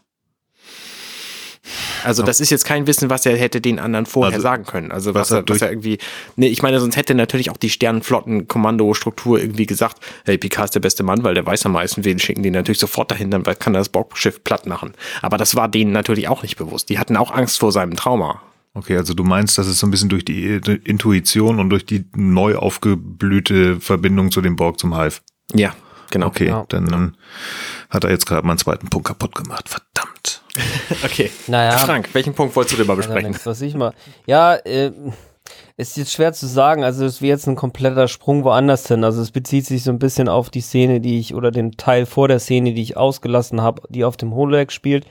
Da ist es ja so, dass eben äh, Lilly und äh, Picard da eben erstmal wird er ja von ihr mit der Waffe bedroht. Später vertraut sie ihm dann so ein bisschen und läuft halt rum und erzählt ihm äh, ihr eben äh, was über die Borg. Äh, Mhm. und auch übers 24. Jahrhundert und sie, äh, Lili wundert sich eben beispielsweise über die Größe der Enterprise, also dass sie jetzt 700 Meter lang ist und sie habe ja aber Tage gebraucht oder Wochen überhaupt genug Titan für das Cockpit der Phoenix Ja. zusammenzubekommen und fragt dann eben, ja, wie teuer war denn nun eigentlich die Enterprise? Das, Moment, ich, ich muss dich da Ja, bitte. Darauf geht er überhaupt nicht ein, wo sie dieses Material für die Schiffe herkriegen. wo sie das herbekommt. Wo, wo, die, wo die Sternenflotte das Material für die Schiffe herkriegt, das, darauf geht Picard überhaupt nicht ein. Das wird einfach so ein Umgang. Ja, so. das stimmt, ja. Da wird einfach gesagt, Schon geil. das, äh, das, äh, das holen wir einfach irgendwo her oder synthetisieren das einfach. Keine Ahnung, ja, nee, guter Punkt. Ja, wird auf jeden Fall nicht erwähnt. Jedenfalls ist es halt so, dass äh, sie ihn eben fragt, Mensch, wie teuer war denn das Schiff? Und Picard dann eben sagt, äh, ja, Geld spielt halt keine Rolle. Genau genommen sagt er eben auf Deutsch übersetzt, die Wirtschaft der Zukunft funktioniert ein bisschen anders. Sehen Sie, im 24. Jahrhundert gibt es kein Geld. Der Erwerb von Reichtum ist nicht mehr die treibende Kraft in unserem Leben. Wir arbeiten, um uns selbst zu verbessern und den Rest der Menschheit. Und das äh, ist nach wie vor einer der meiner Lieblingsszenen im ganzen äh, Star Trek-Universum, weil das für mich so zusammenfasst, worum es für mich eben in Star Trek insgesamt auch immer gegangen ist. Also nicht jetzt, weil das Geld abgeschafft ist, sondern dass aber alle den Antrieb haben, eben für sich und die Verbesserung, also die, für, für die eigene und die Verbesserung der ganzen Menschheit zu arbeiten. Also das fand ich immer so eine, eine so äh, starke Vision, dass ich also so wollte ich oder so will ich eigentlich auch irgendwie immer sein. Natürlich ist es nicht realistisch und äh, Geld hat auch schon so seine Vorteile und ich bin auch kein Antikapitalist oder sowas. Im Gegenteil eigentlich. Aber ich finde einfach diese, diese Idee, dass es nicht nötig ist, weil, weil alle sozusagen ne, Welthunger etc. sowieso ausgelöscht sind, was ja nach der Ära, die Saffron Cochrane einläutet, dann ja auch der Fall sein soll. Und dass danach die Menschen aber eben für die äh, Verbesserung der Menschheit arbeiten, das fand ich einfach immer ganz, ganz stark. Ja, ich finde die Idee tatsächlich auch ziemlich geil, so, und das ist auch das, was mich an, an Star Trek insgesamt reizt, nämlich die Hoffnung für die Zukunft, so, immer schon. Ähm, das haben wir ja auch schon an diversen Stellen Ja. thematisiert. Aber gerade dieses Geldding, ne, ich meine, wir haben jetzt Deep Space Nine komplett durchgeguckt an diesem, in diesem Zeitpunkt, wo der Film rauskommt. Ja, ja. Und Quark ist einfach die wichtigste Figur auf dieser Station. Mehr oder weniger schon, ja. Und der ist einfach super geldgeil. Ja, klar. So, also, ne, das, wenn es nur ein einziges Adjektiv für Quark gäbe, dann wäre das geldgeil halt so. Das stimmt. Und das alleine sagt ja schon, es ist nicht wahr. Und Genau. es ist ja noch nicht mal für die Erde komplett wahr. Denn wir wissen, auf der Erde in San Francisco, da wohnt der Vater von Cisco. Ja. Und der Vater von Cisco hat ein Restaurant und das führt er nicht aus Spaß so, sondern er muss auch irgendwie um sein, sein Leben kämpfen und seine Leute bezahlen und so. Nach- Sonst nach- hätte ja jeder ein Restaurant, wenn es kein Geld gäbe. Ja, aber das könnte wieder, das, da würde Picard vielleicht wieder sagen, ja, das macht er, weil er sich, weil er es toll findet, weil er Spaß dran hat und ähm, weil Aber er sich damit er dann, verwirklicht. warum findet er dann Kellner? Warum Weil- findet er Köche? Warum will nicht jeder der Chef einer, eines Restaurants sein, wenn Du, es bei kein mir, Geld bei, bei mir bei der Arbeit ist jemand, der ist äh, unsere Gebäudereinigungsfachkraft und der macht das total gerne. Ja, Ja, okay. Gut, das ja, also, gut, weil okay, wir aber noch, okay. ein, weil wir haben aber halt noch ein, äh, ein, also jetzt heutzutage, wir haben halt noch ein kapitalistisches System und der verdient halt mehr. Mhm. Ich arbeite ja in Dänemark, der verdient da mehr als in Deutschland. Ähm, aber so eine Art, hier gibt's Leute, die einfach damit zufrieden sind. Ich meine, Entschuldigung, ich äh, stehe nachts um drei auf, weil irgendjemand Aua hat und äh, ich finde das total toll, halt mit dem Rettungswagen um in der Weltgeschichte Ja. rumzufahren. Ja, ja, klar. Okay. ja. Vielleicht. Ja, ich, Also die Idee zumindest ist total geil, dass man seinen Job nicht für Geld macht, sondern einfach deswegen, weil man Bock drauf hat und weil das was Gutes ist für die Menschheit. Ja, ich meine, wie es jetzt genau umgesetzt wird, wird ja auch nie gesagt, ne? Also ob es, so- also die Idee des, des bedingungslosen Grundeinkommens oder irgendwas gab es zu dem Zeitpunkt, glaube ich, auch noch nicht. Zumindest war es nicht so verbreitet, dass man es hätte jetzt da einfach nennen können, sonst hätte man das ja sagen können. Und ich sag mal so, wenn ich jetzt versuchen will, diese, äh, und es sind ja ganz viele unlogische Dinge, ne? Also es gibt ja jetzt viele Bereiche in dem Film, wo jetzt eben Picard darauf hinweist, wie toll entwickelt die Zukunft ist und Lilly ihr ihm ja auch so ein bisschen vor Augen führt, ja, äh, das ist nicht in allem jetzt wirklich so. Also bei der Wirtschaft sei es, sei es nun mal so, in dem Film wird es so dargestellt. Vielleicht ist es aber auch nur aus Picards Sicht so, ja, es muss halt keiner hungern. Jeder kann im Grunde genommen, sagen wir mal, ich sag mal, in irgendeiner Bude rumhängen und äh, Playstation spielen oder was auch immer sie da haben, haben vielleicht eine Stunde Holodeck-Zeit pro Tag oder wie weiß der Geier. Und das ist aber vielleicht dann doch nicht das, was allen reicht. Äh, äh, und de- deswegen ist es eben doch so, dass der Vater von Cisco da Dinge macht oder wie gesagt, es ist vielleicht einfach auch ein Bruch einfach in der in der in der in der Kanonslogik, ne, weil ihr habt ja recht, ne, mit der mit der äh, äh, mit dem, was auf Deep Space Nine passiert. Und wenn wir mal ehrlich sind, wenn einfach die Menschheit eben weiterhin auch mit kapitalistischen oder mit geldorientierten oder werteorientierten, wie auch immer, Zivilisationen zu tun haben und die auch Dinge halt anliefern, die sie gerne hätten, also die Menschen, ja, dann müssen sie sich notwendigerweise doch wieder mit dem Thema beschäftigen. Ja? Also es, Es ist, gibt, ja. es gibt, ich meine, es gibt da sogar Folgen, wo es, äh, wo es so ein bisschen darum geht, weil sie versuchen das oder äh, versucht haben, da irgendwie mit umzugehen. Ich weiß gar nicht mehr, ob das TNG war oder DS9. Ich kann mir eher vorstellen, dass DS9 war, weil halt Quark da ist. Da wollen sie irgendwas von Quark haben und brauchen halt die Knete. Und ich glaube, die muss über die Sternenflotte, übers Hauptquartier bereitgestellt werden, weil es das halt nicht gibt. Die kriegen keine Gelder. Ich glaube, die beantragen die oder so ähnlich. Ich meine, aber irgendwas muss da sein, weil wenn, gerade DS9 ist ja recht spannend, wenn die, also gerade auch, ähm, wie heißt er, O'Brien und, und äh, der Doktor in die Holosuites gehen, die müssen das ja eigentlich bezahlen. Also da muss es irgendwas geben. Vielleicht können die in, bekommen die so eine Art Lohn in den Bereichen, also die kriegen was, damit sie was ausgeben können, wenn sie es brauchen. Oder vielleicht. Ja, Ähm, so, so wie ich ungefähr. ja, genau, aber auf der Erde würdest du es nicht brauchen. Ja, okay. Sowas na, kann ich mir vorstellen. Aber, aber es ist, soweit ich weiß, wird das auch nirgendwo thematisiert. Ich, ich kann, ich mag, das ganz weit. Ich habe diesen einen ewig nicht mehr gesehen. Das letzte war die Doku mehr, weiß ich nicht. Es kann wirklich sein, dass da Maus war. Keine Ahnung. Aber es ist tatsächlich, es ist schwierig. Und auch hier, weil was, was, was du gerade gesagt hast, Frank. Es ist ein Hin und Her. Picard erzählt irgendwas, aber er kriegt halt auch den Spiegel vorgeworfen. So, ähm, Entschuldigung, sag mal, wo ist denn deine weiterentwickelte Sensibilität? Äh, nachdem er ähm, Anson Lynch da auf dem Holodeck weggeballert hat, ohne mit der Wimper zu zucken. Also das ist schon, gerade Picard auch da wieder, ist, sind wieder bei dem, was ich sage. Er hat da keinen geraden Weg. Also er sucht sich das raus, was er haben will. Apropos, ich habe einen geraden Weg vorzuschlagen für den Rest vielleicht dieser Aufnahme.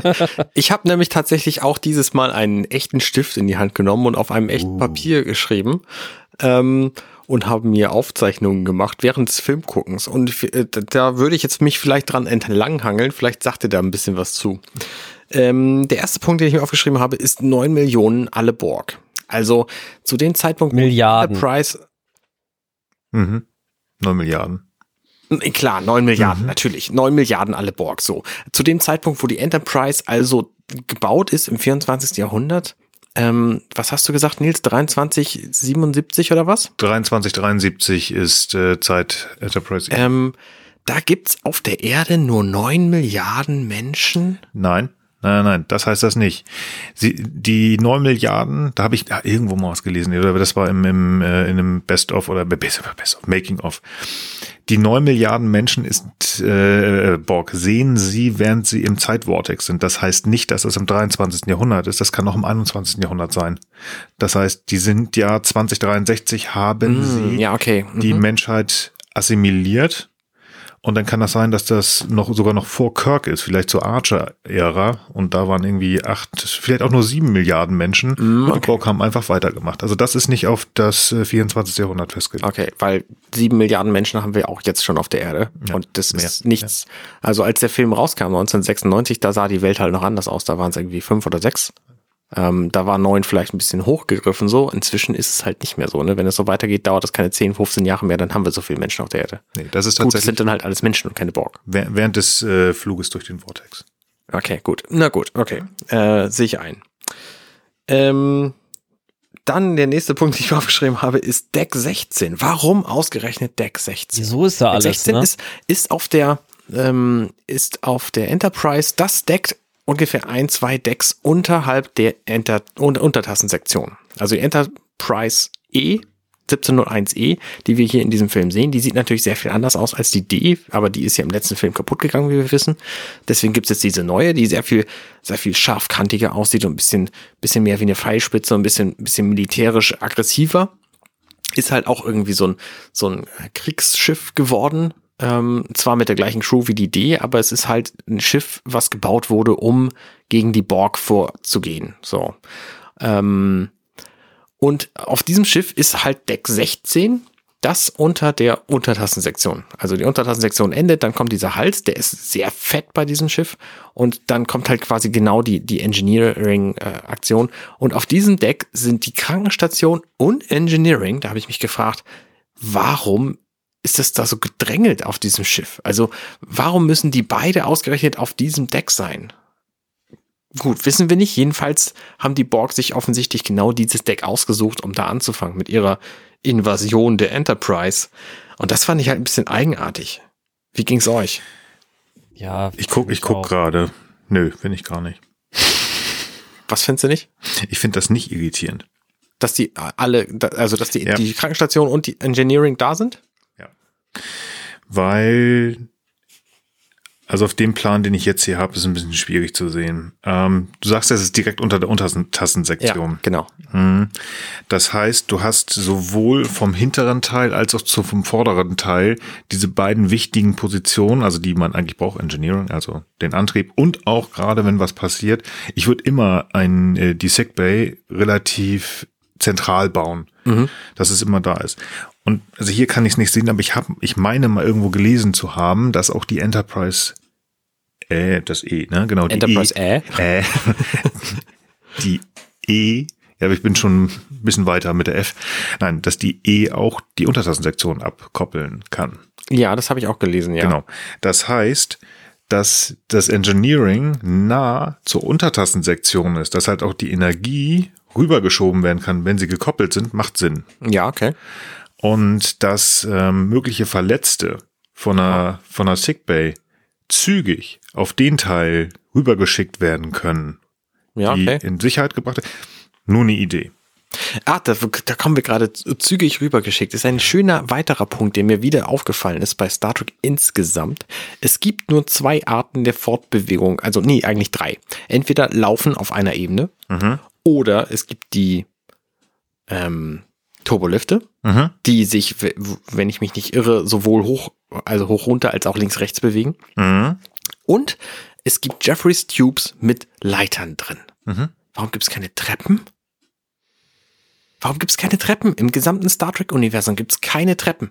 Ich weiß nicht, wie die das gemacht haben, diese Schiffe komplett treppenlos zu bauen. Warum brauchen die für alles ein, Ein Fahrstuhl. Weil sie bis 2009 warten mussten, bis die Kelvin-Zeitline mit der 1701 Kelvin-Zeitline, also mit der JJ-Track Enterprise Ja. gebaut werden musste. Da sieht das hinter den Wänden ganz anders aus. Ich glaube einfach, das ist nur ein, ein, ein stilistisches Mittel, um einfach Enge herzustellen. Es hätte keinen Spaß gemacht, wenn die Borg da irgendwelche Treppen hinterhergelaufen wären und diese junge Dame und den komischen äh, Geordie-Ersatz in irgendwelchen Treppenhäusern da assimiliert hätten. Ja, gut, okay. Das ist das Einzige. Ich glaube, das ist sowas bei der Größe. Ich meine, wir müssen überlegen, die Enterprise D hat 600 Meter, die Enterprise E hat 700 Meter. Mhm. Und dann irgendwie, was waren das da? Paar 30 Decks. Naja. Da muss relativ viel zwischen den Decks eigentlich am Platz sein, weil Die, sonst die kommt, 600 Meter sind die Länge, nicht die Höhe, ne? ja gut, aber die Enterprise D hat irgendwie 100, ich müsste jetzt mein T-Shirt rausholen, 163 Meter oder so ähnlich in Höhe. Ja, ja, Aber okay. die hat auch mehr, die hat auch mehr, äh, die ist auch höher tatsächlich, Mhm. ja. Aber selbst wenn, lass die Enterprise E einfach, wenn die 700 Meter in der Länge ist, die hat immer noch locker 90 Meter in der Höhe und das sind nur, ich weiß es nicht.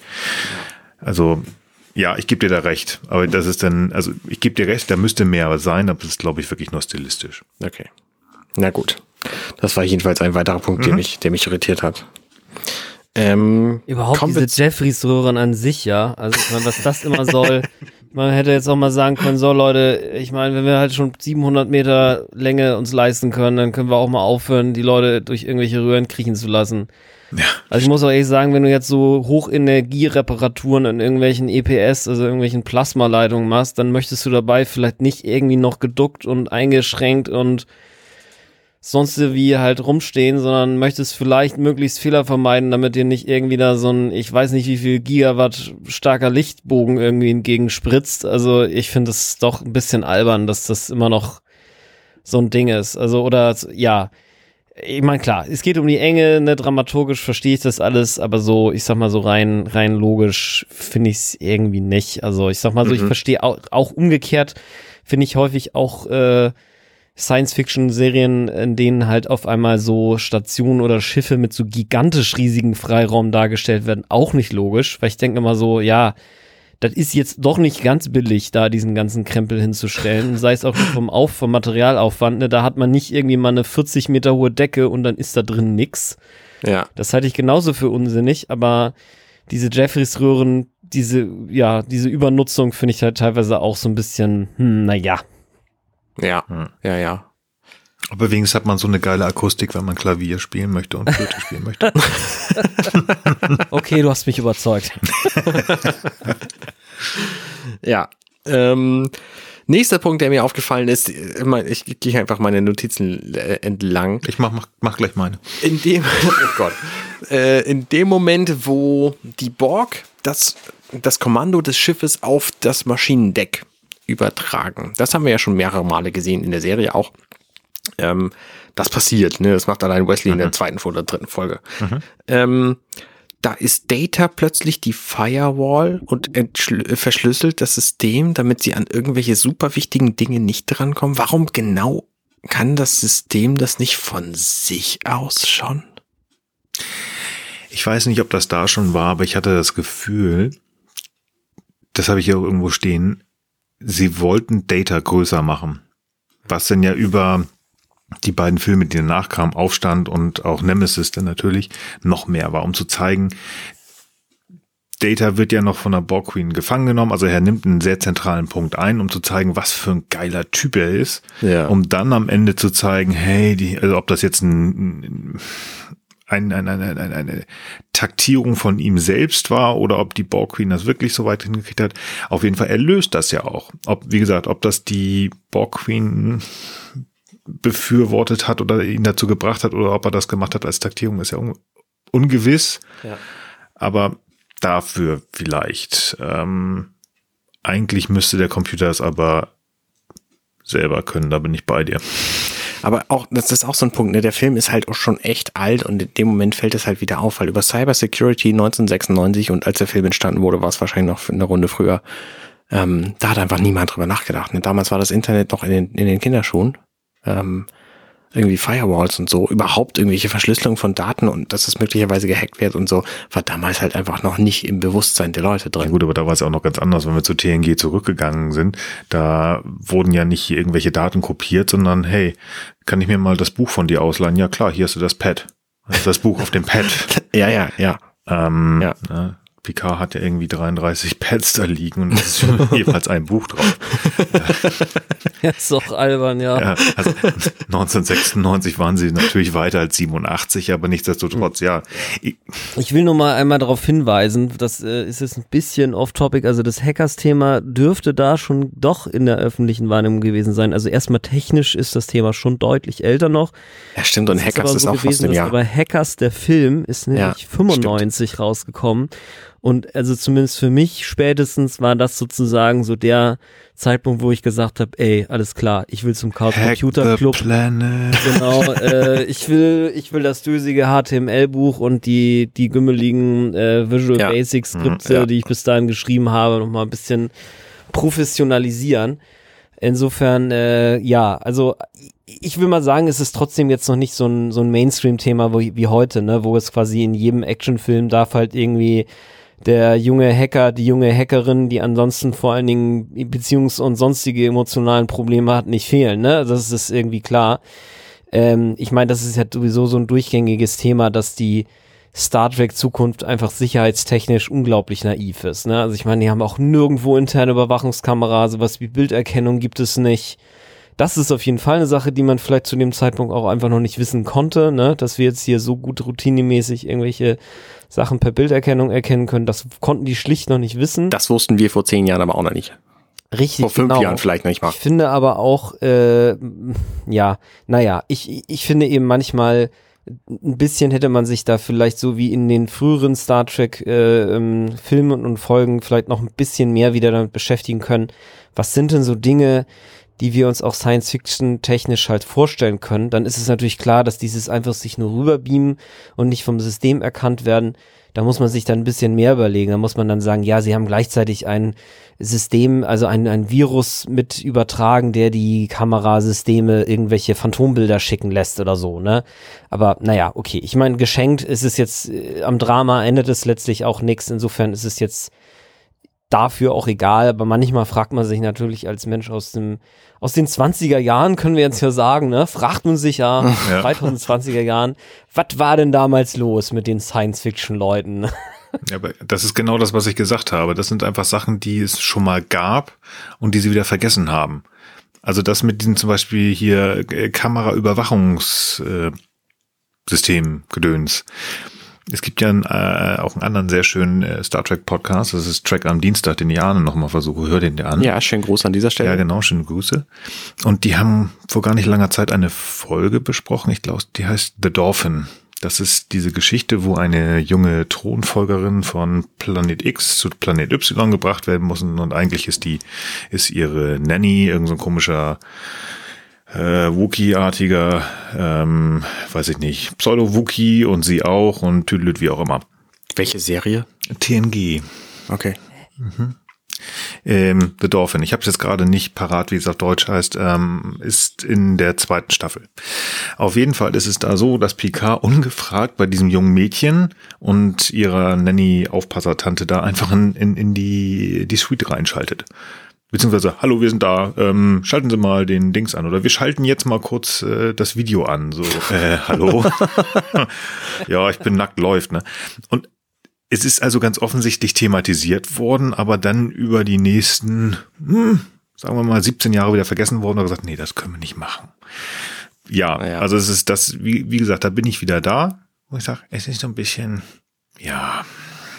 Ja. Ja gut, es ist eben einfach letztlich, man muss es aber aus der Warte halt sehen. Es ist jetzt nicht ein, ein Mastermind da, der sich gesagt hat, so wird jetzt alles bis in alle Zukunft Star Trek mäßig aussehen und hat da ja nicht eben alles in einem Guss sozusagen entworfen, sondern es ist ja ein Stück weit so eine Flickenteppich-Stückelarbeit, ne, dass man sagt, okay, wir fangen jetzt hier mal mit Staffel 1 an und vielleicht gab es auch schon viele Ideen für weitere Staffeln, mag ja alles sein, aber letztlich ist es ja doch so, eine, so ein dynamischer, sich entwickelnder Prozess und teilweise haben die Leute dann ja auch aus den jeweiligen Projekten, also meinetwegen, wenn sie jetzt an First Contact gearbeitet haben, sich überlegt, was ist denn für das Drama innerhalb dieses Films wichtig? Und haben dementsprechend vielleicht nicht alle logischen Details, die man sich überlegen kann, auch noch ja. mit in äh, ja. mit in Betracht gezogen. Ne? Also ich erkläre mir das immer so ein Stück weit so, also das ist zumindest so meine meine äh, mein Erklärungsansatz, dass äh, die die die Zukunft äh, der Menschheit hat sich ja nun friedlich nach Saffron Cochrane entwickelt und das sozusagen vielleicht sogar so eine Art Naivität sich deswegen unter der Menschheit breit gemacht hat, die ihr jetzt nach und nach durch die außerirdischen Kontakte so ein bisschen wieder ausgetrieben wird, weil sie im Grunde genommen nach den ganzen kriegerischen Auseinandersetzungen so froh darüber waren, dass endlich Frieden ist, dass niemand hungern muss, mhm. ähm, dass vielleicht alle wirklich sogar ein bisschen netter geworden sind auf der Erde, so im, so im, im, im, äh, im Ver Vergleichsweise. Da es ja auch keine Kriege und wenig Verbrechen und so weiter und so fort gibt und auch wenig Krankheiten und so weiter, dass, dass vielleicht irgendwie sie nach und nach diese Sicherheitsdinge einfach, wenn wir mal so wollen, ausgebaut haben. Weil sie einfach gesagt ja, haben, okay. wir brauchen mhm. das Zeug nicht. Mhm. Okay. Und jetzt äh, stellt sich vielleicht nach und nach so heraus, hm, vielleicht ist es doch keine so gute Idee. Wir müssen doch irgendwie mal gucken. Also ich meine, keine Ahnung, wir wissen ja auch nicht, was jetzt mit Picard der Serie jetzt kommt, aber das wäre so ein bisschen so meine äh, meine Idee, dass sie einfach aus Naivität, aus, aus dem Wunsch heraus, wir sind doch eigentlich alle lieb und wir müssen doch jetzt nicht uns alle permanent überwachen und alles tun. Ja, bla, ich glaube, ich habe den Punkt klar gemacht. Ja, ja, ja, definitiv, okay, ja. Ja, ja, das ist ziemlich gut. Ja. Finde ich gut. Ähm, und was Nils sagte, natürlich auch der Punkt Data ähm, wichtiger zu machen an dieser, äh, in diesem Film. Das funktioniert natürlich auf diese Weise auch sehr gut. Ihn einfach, also es ist ja zum Total. einen die Szene, wo er den Computer verschlüsselt. Es ist zum anderen die Szene, wo er die Selbstzerstörung einfach außer Kraft setzt. Und es ist letztlich dann auch die Szene, wo er derjenige ist, der die Borgkönigin umbringt. Mhm. Mhm. Und genau. beinahe Picard, aber das ist ja dann vielleicht auch egal, weil pff, ne, ich meine, wenn 100% der, der ähm, organischen Teile von Picard verschwinden, dann ist es halt äh, alles. Das ist einer, das ist einer meiner Punkte, den ich hier tatsächlich habe. In dieser, ich, die, die, diese Showdown-Szene. Data holt ja Picard zu sich über das Kollektiv. Er ruft ihn ja. Ja. Picard geht hin. Was auch geil ist, weil das passiert ja auch in Picards Kopf. Ja, genau, genau. Also es ist nicht über Intercom oder sonst was, nein. Data, der zu dem Zeitpunkt in irgendeiner Art und Weise, was nicht weiter thematisiert wird, aber er scheint irgendwie Teil des, des Kollektivs zu sein, ruft ihn. Picard verabschiedet sich von Lilly, wackelt in den Maschinenraum und dann wird ein bisschen bla bla, hallo Locutus, bla bla, ja, ich opfer mich, bla bla. ähm, ja, ich, ich finde tatsächlich, das ist so ein bisschen schnell erzählt gewesen. So, ja, komm jetzt hier. Jonathan, ähm, ist dein erster Film, ne? Ja, du hast 45 Millionen bekommen, jetzt sehen wir zu, ne? Wir müssen hier langsam mal Ende machen. Also über 120 Minuten geht gar nicht und 112.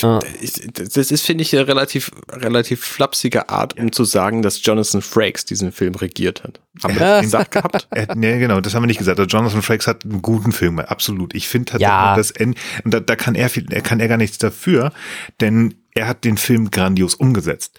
Das Drehbuch geschrieben waren ja Bragger und Moore. Ähm, das heißt, wenn ich da irgendwas sage, was da mir nicht passt, dann ist es nicht Frakes, weil Frakes hat's geil umgesetzt. Ich finde einfach nur dieses Zack, Zack, Zack. Ähm, er ist da und ähm, Hallo Borqueen, ähm, ich, ich habe stimmt, ich erinnere mich an dich. Äh, hallo Locutus, äh, du bist jetzt einfach nur eine einfache Drohne. Data ähm, macht da was kaputt und die Borqueen ist tot. Und ich, ich habe mich echt gefragt, hat Data das alles geplant? Ähm, gefühlt ja, weil Data hat ja gesagt, er hat 0,68 Sekunden gezweifelt. Ja. Was für ihn eine ewige Zeit ist. Das heißt, er hat sich einen Plan ausgedacht, was er, wie er aus dieser Situation rauskommt, weil Data wird nicht im Kollektiv bleiben würden. Das hat er in den 0,68 Sekunden sich ja überlegt. Ja. Das heißt, er hat bedacht äh, Picard reingeholt, um halt irgendwas zu machen. Hat er in Kauf genommen, dass Picard stirbt? Das ist eine gute Frage. Ich glaube, er hat es tatsächlich mitgeplant, dass er sich schon rettet. Ich meine, mhm. Picard ist super fit in diesem mhm. Film, was ich echt, also in dem Alter so fit zu Der sein, ist to 50, total ne? geil. Also da, da arbeite ich jetzt auch drauf hin. Mhm. Also so alt zu werden alleine wäre schön. ähm, und wir wissen ja auch, dass Data zumindest ein paar Minuten in die Zukunft denkt, mhm. in dem Moment, wo er diese drei Torpedos abschießt und die dann einfach irgendwie zwei Minuten später 18 Meter vorbei an dem Schiff fliegen, an der, an der, an der Phoenix. Also ich glaube, diese 0,68 Sekunden waren tatsächlich der einzige Moment, wo Data nicht geplant hat, das alles wieder zu wenden, auch wenn es zwischendurch anders aussah. Okay. Also das heißt, äh, zur Not, wenn Picard nicht gesprungen wäre, hätte er gesagt, hier komm, mach dit, mach das, spring da hoch. Oder wäre hingesprungen und hätte den ja. hochgeworfen. So. Also Okay. da gibt's ja. Optionen. Ja. Da hättest du vielleicht diese Tarzan-Szene nicht gebraucht. Aber wie, wie, versteht ihr mich so ein bisschen? Ich fand die, für den Rest, der davor war, fand ich die tatsächlich diese, diese Showdown-Szene relativ lahm. Also schön, schön äh, ged- gedreht, auch von der Kamera, äh, von den Kamerawinkeln ähm, Winkeln zum Beispiel oder von der Ja, Aufnahme ja. her. Aber so ein bisschen so, ja, komm, und, nun, also, mh.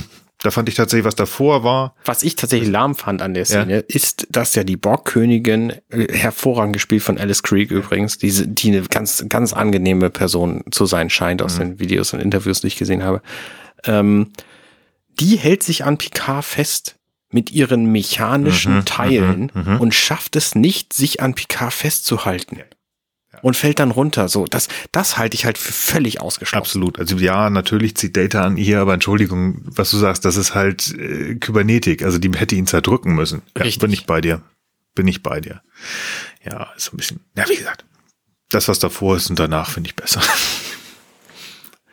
ähm, ich möchte tatsächlich noch mal, falls du nicht noch ein Ich habe tatsächlich noch ein paar Punkte, aber du kannst gerne zwischendurch. ich würde gerne, weil wir da in der Folge, in der für uns namengebenden Folge, namensgebenden Folge, gestern, heute Morgen, haben wir mal besprochen, wie Picard mit dem Zukunftswurf umgegangen ist.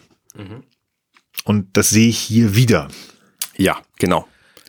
Mir kam diese Szene auch sehr bekannt vor, wo er so auf Worf eindrischt. Genau. Und wir hatten ja gesagt, in der Zukunft, also in gestern, heute, morgen, da macht äh, Picard das ja definitiv, um etwas von Worf zu erlangen. Also er will ja, komm, Ja. hier, bring uns hier Ja. rein, hast du nicht gesehen.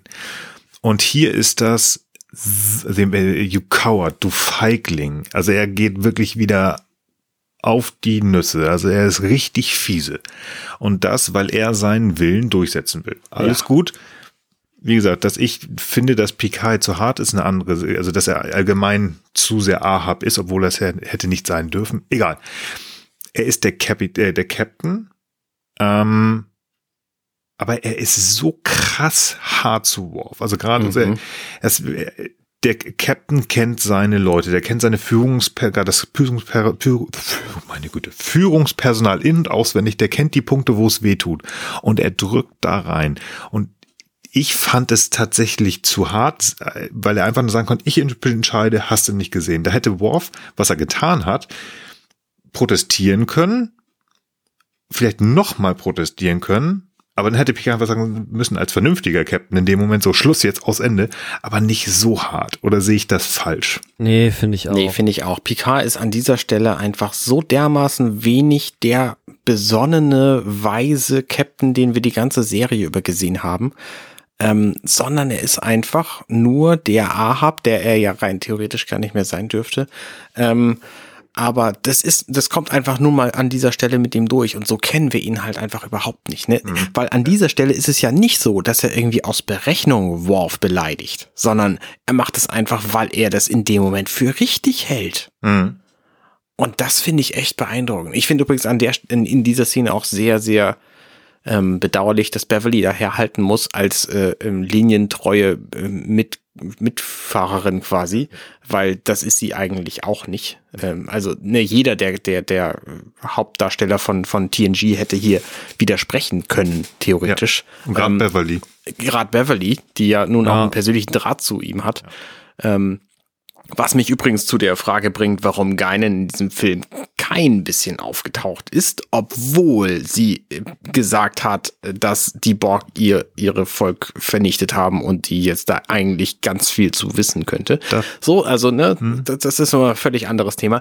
Aber dann Finde kommt halt auch. ähm, hier diese ähm, Lilly zu ihm und okay, abgesehen davon, dass das eine fantastische Szene ist, die da folgt. Also diese, diese, diese äh, Richtigstellung von Lilly und, und den, den Picard da so anzugehen, finde ich total großartig. Aber ich finde es schade, dass es ausgerechnet so eine, so eine Fremde diesen Part machen muss und nicht einer der Crew-Leute das machen darf. Es, es passt ja rein in, in, in die Figur, die sie aufgebaut haben. Gerade Ja. wenn man die frühen ähm, äh, Drehbuchideen oder die Drafts halt sich anguckt, das sollte ja eigentlich sogar eine Liebesgeschichte zwischen Lily und Picard werden. Und da hat ja Patrick Stewart interveniert. Ich finde zu Recht. Ich finde zu Recht. Das passt schon so gut und äh, ich kann den Namen nicht aussprechen. Alpha, Alpha Woodward, die, die Li- Alpha. Alpha, die die, ähm, die die Lily spielt, macht einen super geilen Job. Und ähm, Patrick Stewart wollte sie auch haben. Also es passt echt gut, ähm, diese Figur, wie sie sie verkörpert. Und gerade auch diese Szene, auf die wir bestimmt noch genauer kommen, ähm, das macht sie klasse. Aber ich gebe dir recht, es sind zwei wirklich gute und auch charakterstarke ähm, Hauptcast-Mitglieder, also Brückencrew-Mitglieder da. Es ist Beverly, es ist Worf da. Warum muss es jemand anders sein? Es ja, Schade, ja. setzt die Figuren runter und macht Picard in dem Moment für mich echt zum Arschloch. Entschuldigung. Ja. Ja. Ja. ich persönlich finde es halt eigentlich ganz schön, dass es nicht äh, Beverly ist, also ähm, oder oder oder äh, oder oder Worf und, und so weiter, sondern ich finde es gerade eigentlich ganz schön tatsächlich, dass es ähm, jemand aus dem 21. Jahrhundert ist, weil ähm, das ist ja das, was dann auch so ein Stück weit passiert, äh, dass Picasso von seinem hohen Ross des 24. Jahrhunderts, wir sind alle so toll und haben alles raus, so ein bisschen runterkommt. Also natürlich gibt das nicht wortwörtlich zu, aber letztlich ist ja schon so, dass nach dem Dialog ihm eben doch klar wird, wow, alles klar, ähm, das mit dem äh, Ahabtum, da ist wohl vielleicht doch ein bisschen was dran, so wie die Lili das impliziert. Mhm. Und ähm, ja, für mich hat es so ein bisschen was Versöhnliches, weil zwar, also auch jetzt was unsere heutige Zeit angeht, weil 2063, klar, das ist jetzt auch von uns aus immer noch ein ganz schöner Stretch, aber es ist bedeutend näher dran als das 24. Jahrhundert. Und wenn man jetzt sieht, okay, auch so ein Captain Picard hat eben so echt major Character Flaws, ne? Also echte Charakterfehler, wo man denkt so, wow, alles klar, von so einem Typen sollte man vielleicht in der Situation jetzt keine Befehle annehmen müssen. Ähm, und jemand aus dem 21. Jahrhundert ist aber durchaus in der Lage, auch mal zu sagen, hier, du, pff, äh, so sieht das eigentlich aus. Fand ich eigentlich ganz gut. Wo ich finde, Geinend, wo, wo, wo mir Geinen echt super gefehlt hat, ist ähm, als Begründung dafür vielleicht sogar, warum äh, der Captain hier so aufbraust. Weil wenn jetzt nämlich Geinen zum Beispiel da gewesen wäre, um ihm zu sagen, ey, du kannst hier die Borg hier nicht alles, du kannst den hier nicht alles durchgehen lassen. Also klar, vielleicht hat das auch irgendwelche Casting-Gründe, ne, dass Whoopi Goldberg zu teuer oder nicht available war oder whatever. Aber jetzt so vom, vom Storytelling her hätte ich jetzt gesagt, da hätte ich zum Beispiel gut verstehen können, wenn jetzt vielleicht Geine noch gekommen wäre und gesagt hat, so jetzt hier Picard und wir können das den, den Borg nicht durchgehen lassen, etc. Du musst dir mal ein bisschen auf den Tisch hauen und im Übrigen ist das so und so, dass sich vielleicht dadurch Picard so sozusagen zur Hälfte aus Sympathie, Sym- Sympathie und zur Hälfte vielleicht auch durch Erinnerungen an seine Locutus-Zeit dann vielleicht in diese in diese in diese Art sich zu verhalten reingedrängt wird, weil ganz so nachvollziehbar finde ich tatsächlich diesen Shift nicht, trotz der vielleicht fehlenden psychoanalytischen Aufarbeitung des Themas finde ich es nach wie vor ein bisschen ein ein Quäntchen zu viel äh, Irrationalität, also auch, auch noch über die Art hinaus, wie Picard ja in der Folge, äh, ich weiß gerade nicht mehr, wie sie heißt, die zweite Chance, das zweite Leben, ne, wo wir halt ja einmal durch äh, den Tod des, äh, der, das Herz eines Captains, so hieß es zumindest, glaube ich, auf Deutsch, ne, wo, wo, wo Q ihn rettet und er seine Jugendfehler äh, nochmal wieder richtig stellen darf. Also so Tapestry. nicht mal, nicht mal so, Tapestry, genau, ist das auf Englisch so, nicht mal so irrational ist er zu dem Zeitpunkt, meines Erachtens, ja. Mhm. Vielleicht am ehesten noch da, aber ja, für mich irgendwie eine zu große Regression des Charakters, bla. Ja. Ja, sehe ich ein. Abgesehen davon ist natürlich auch, wenn wir Geinen in dieser Szene gehabt hätten, auch in derselben Szene als, als Gegenpart, ähm, dann wäre es ja quasi auch schon wieder so eine, so eine Serienrepetition gewesen. Also ich meine, die, die Interaktion von Picard und Geinen hatten wir in der Serie ja an diversesten Stellen. Von daher finde ich es auch nicht verkehrt, hier quasi ein, eine Alternativversion zu nehmen, sag ich mal. Aber ich bin da bei Frank, also Geinen, also Whoopi Goldberg hätte es ja tatsächlich gerne gemacht. Ja, ja, ja. Sie ist halt nur stumpf nicht gefragt worden Und es wird bis heute, also ich konnte nicht wirklich herausfinden, warum nicht, weil sich da die Produzenten nicht so richtig ausgekaspert haben, ob das jetzt Geldprobleme war oder sie es einfach vergessen haben. Ich weiß es nicht. Ich persönlich hätte es gerne gesehen, auch wenn wir schon mal gesehen haben, weil wir haben auch da wieder Geinen hat die Borg eingeführt. Mhm. Und in, in den ähm, spätesten, nee, also ich glaube auch tatsächlich in dem ersten Mal au, äh, auftauchen, Q, oder ich weiß gar nicht mehr, wie die Folge hieß. Und dann definitiv auch in den äh, Händen der Borg. Da spricht sie ja auch ähm, Riker zu und sagt, komm, mach jetzt einen auf Captain. Es wäre schön gewesen. Es ist wieder, wäre wieder so ein Closing gewesen, so ein Beenden, was wir ja bei TNG häufig haben. Mhm. Weiß ich nicht, weiß ich nicht. Also, ja, ich,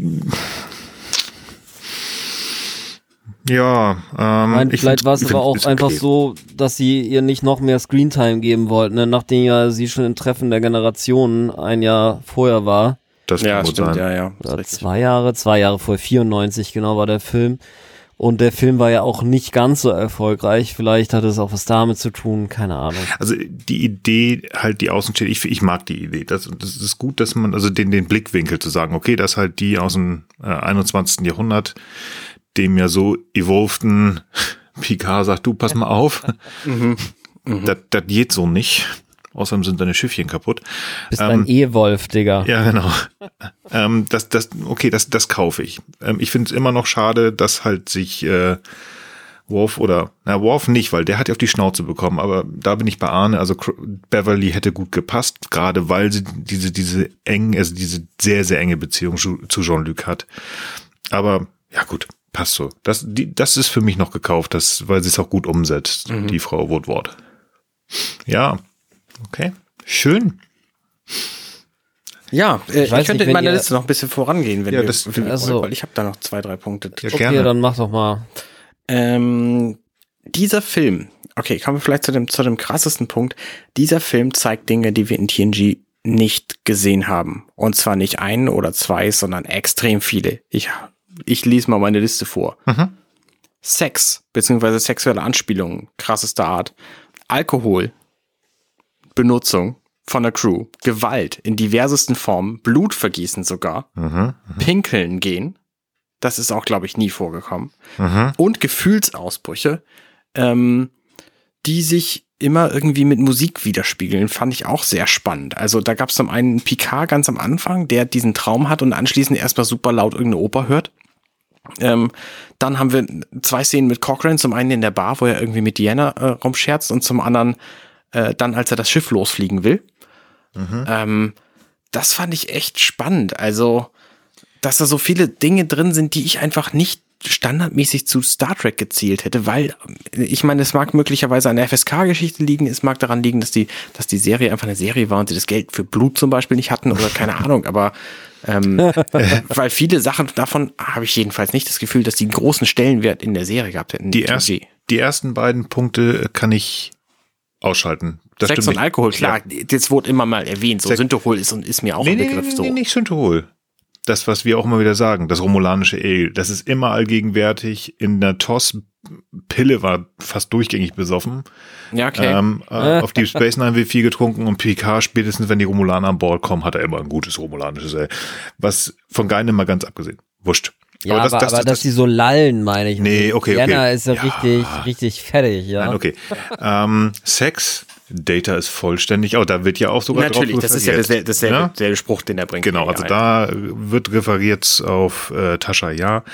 Bei dem Recht, ja, ja. Ähm, ich glaube tatsächlich, dass sie das, was wir heutzutage verkauft bekommen als Star Trek, nämlich äh, Discovery, ist halt so als Beispiel, mhm. da ist das ja völlig normal, dass da irgendwie die Klingonen die Oberbösen sind und da wie wild rumgeballert und getötet und hast du nicht gesehen wird. Das konnte man in den späten 80ern und Anfang der 90er Jahre einfach nicht verkaufen. Da war ja Deep Space Nine mit der großen Schlacht und dem großen Krieg ja schon deutlich weiter vorne. Ja, Du hast das hier in TNG vielleicht mal bei Wolf 359 so ein bisschen, aber auch nicht wirklich gesehen, den Kampf nicht gesehen, du hast nur die Überbleibsel gesehen, da waren sie sehr, sehr viel vorsichtiger. Jetzt ein bisschen weiter in der Zukunft, ja, gebe ich dir recht, aber dann wollen sie auch was zeigen. Dann haben sie mehr Gelder, mehr äh, Geschichten. Die Borg haben sich auch vollständig verändert. Also ich meine, überleg dir, wie die bei äh, Best of Both Worlds aussehen und halt hier. Ja, allein das Schild zum Beispiel. Ja, genau. Also da ist schon, da ist schon ja eine Entwicklung. Pinkeln. Ja, ich glaube, Duschen war das höchste der Gefühle. Ich weiß nicht, ob sie sich das nicht sogar bei Babylon 5 abgeguckt haben. Da gibt es eine sehr spannende Szene. So. Ja. Nee, da hast du recht. Also es sind ein paar Sachen, die sie einfach neu angepackt haben. Ich weiß nicht, ob sie das bewusst gemacht haben oder einfach, weil sie jetzt im Film da sind, du halt mehr Möglichkeiten hast. Ich meine, was magst du, was hat so eine Folge gekostet? Eine Million maximal und die hast du 45 Millionen für ja, anderthalb, na, nee, zweieinhalb Folgen vielleicht. Ich weiß es nicht. Und halt, es sind, es sind mal fast zehn Jahre vergangen seit Ja, den, ja, okay. den, den Mhm. ursprünglichen Ideen. Ja, aber es stimmt. Schon spannend. Okay. Macht dadurch aber einen etwas weniger künstlichen Eindruck tatsächlich. Ich glaube, weiß auch nicht, vielleicht ist sogar das ein bisschen der Grund dafür, also dieses Gesamt, diese Gesamt, also alle Effekte, die du jetzt angesprochen hast, Arne, machen das Ganze für mich ein Stück weit realistischer irgendwie so. Ja. Vielleicht ist das auch einer der Gründe dafür, weswegen der Film irgendwie so, es ist schon zum, also mit Abstand schon mein Lieblings-Star Trek-Film und ich bin nicht Mhm. mal sicher, ob es, also auch wenn ich ihn jetzt, wenn ich jetzt mal sage, Filme und Folgen, dann kommt das Ding auf jeden Fall auch in die Top 5, ja, vielleicht sogar Mhm. Top 3. Also es ist einfach echt sehr, sehr gut und ich will nicht sagen, es jetzt primär daran liegt, aber dadurch wird das Ganze noch ein bisschen menschlicher, ein bisschen greifbarer. Man hat noch ein bisschen mehr den Eindruck, es ist eben nicht so eine reine Kunstwelt, in der jetzt die komischen Leute in den bunten Pyjamas durch irgendwelche Gänge latschen. Sondern äh, ja, es ist äh, ja so ein bisschen mehr so Open World Game oder vielleicht sogar real begehbares äh, Szenario so. Ja. Mhm. Ja, Ja, vielleicht. ja, in der Tat. Hast du noch was? Ich habe ähm, tatsächlich nichts mehr aufgeschrieben, glaube ich, aber über so ein paar Dinge würde ich gerne noch reden. In, zum Beispiel die sexuelle Energie der Borgkönigin, Mhm. die mich so gar nicht trifft, obwohl die, wie gesagt, die Alice Creek ist eine sehr charmante Frau. Ähm, und sie ist ja für eine Borg auch äh, zumindest im Gesicht sehr, sehr natürlich menschlich gehalten. Ähm, Aber ich finde, sie sieht so ein bisschen aus wie so ein glibbriger Fisch. Ja. Und das, Ja. das weiß ich nicht. Das ist jedenfalls spannend, dass sie hier, ähm, also im, im Englischen sagt sie ja auch äh, tempted by the flesh zu Data, als er da diesen kleinen Hautfetzen auf seinem Arm kriegt und dann sie dagegen pustet und er äh, Gänsehaut kriegt. Ähm, und dann geht sie auf die komplette Sexualitätsgeschichte ein und dann kommt dieser Spruch, der natürlich an die Tasha Yar-Szene in der ersten Staffel von TNG erinnert, ähm, I'm fully functional. Ähm, ja, finde ich auch interessant. Diesen Ansatz, den, weil das haben wir natürlich von den Borg bislang überhaupt nicht. Die Borg waren bislang überhaupt nicht menschlich, aber abgesehen von Yu jedenfalls. Ähm, und auch weder Individuum noch irgendwie weiblich. Und dann diese, diese Rückbeziehung auf die Folge ähm, Best of Both Worlds, wo dann Picard ähm, jetzt zu, zu der Queen sagt, naja, damals wolltest du mich als ebenbürtigen äh, Partner haben. Und die Queen, der Borg sagt ja auch, ähm, wir waren ursprünglich genau wie die Menschen und dann haben wir uns entwickelt. Deswegen sieht sie wahrscheinlich auch so menschlich aus, weil es möglicherweise einfach eine, eine sehr ähnliche Rasse war, ähm, die sich dann halt, also die dann halt, was weiß ich, schon zwei Milliarden Jahre früher entstanden ist oder was. Keine Ahnung, was da die genaue Herkunft ist. Ich habe ja, wie gesagt, Voyager nicht gesehen. Ähm, Lies die Bücher, die ich dir gegeben habe. Okay, gut. Ähm, jedenfalls ähm, finde ich, finde ich diese ganze, ja, diese, diese Idee, eine Borg Queen zu haben, finde ich immer noch faszinierend, obwohl ich den Film jetzt vor, vor 25 Jahren zum ersten Mal gesehen habe. Ich finde es immer noch ein bisschen seltsam, muss ich ehrlich sagen. Also ich, äh, ich weiß ja nicht, wer von euch auch Asimov kennt. Ja. Ähm, aber letztlich ist es so, dass äh, ja, also wer das jetzt nicht hören will, der muss es eben mal ein bisschen skippen, äh, falls jemand die Buchreihe noch lesen will. Also ganz am Ende, oder ich meine, das ist auch kein so, ja, es ist schon irgendwie ein Spoiler, aber letztlich läuft irgendwie darauf hinaus, dass am Ende die Menschheit in so einem Kollektivbewusstsein irgendwie verbunden wird. Und das hat auf jeden Fall jetzt kein ded- dediziertes, äh, ähm, kein dediziertes Entscheidungszentrum, wenn du so willst. Ja, also irgendjemand, der dem Ganzen dann wieder voransteht. Also ich finde diese nachträgliche Hierarchisierung, also ich fand gerade die Idee der Borg eben auch so krass, dass sie eben keinen äh, äh, kommunistischen Diktator hatte, sondern dass, äh, äh, sondern dass es eben tatsächlich ein ja, also im Prinzip so ein bisschen wie unser Gehirn, ne? Also wo am Ende formiert sich natürlich auch irgendein Gedanke und irgendwer denkt in unserem Kopf dann auch hier, ich bin's, ne?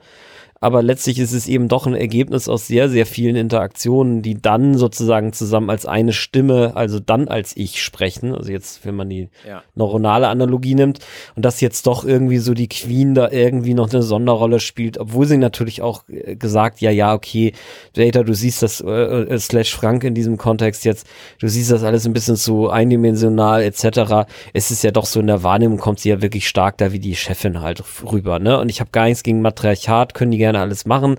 Ich finde es nur einfach der ursprünglichen Idee, also wie ich sie zumindest verstanden habe, was die Borg sein sollen, nicht so richtig angemessen.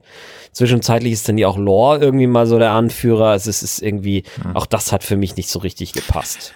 Da muss ich jetzt mal ganz kurz wieder ein bisschen mit Background Story oder Background Wissen kommen. Ja, also der, äh, das, das ähm, Lore, da der Chef war, der war ja nur Chef von einem Borg-Kubus, der runtergeflogen ist. Also das ist tatsächlich Ja, nur ein okay. Teil des Kollektivs. Einverstanden, ja. Die Borg-Königin ist auf Wunsch des Networks eingesetzt worden.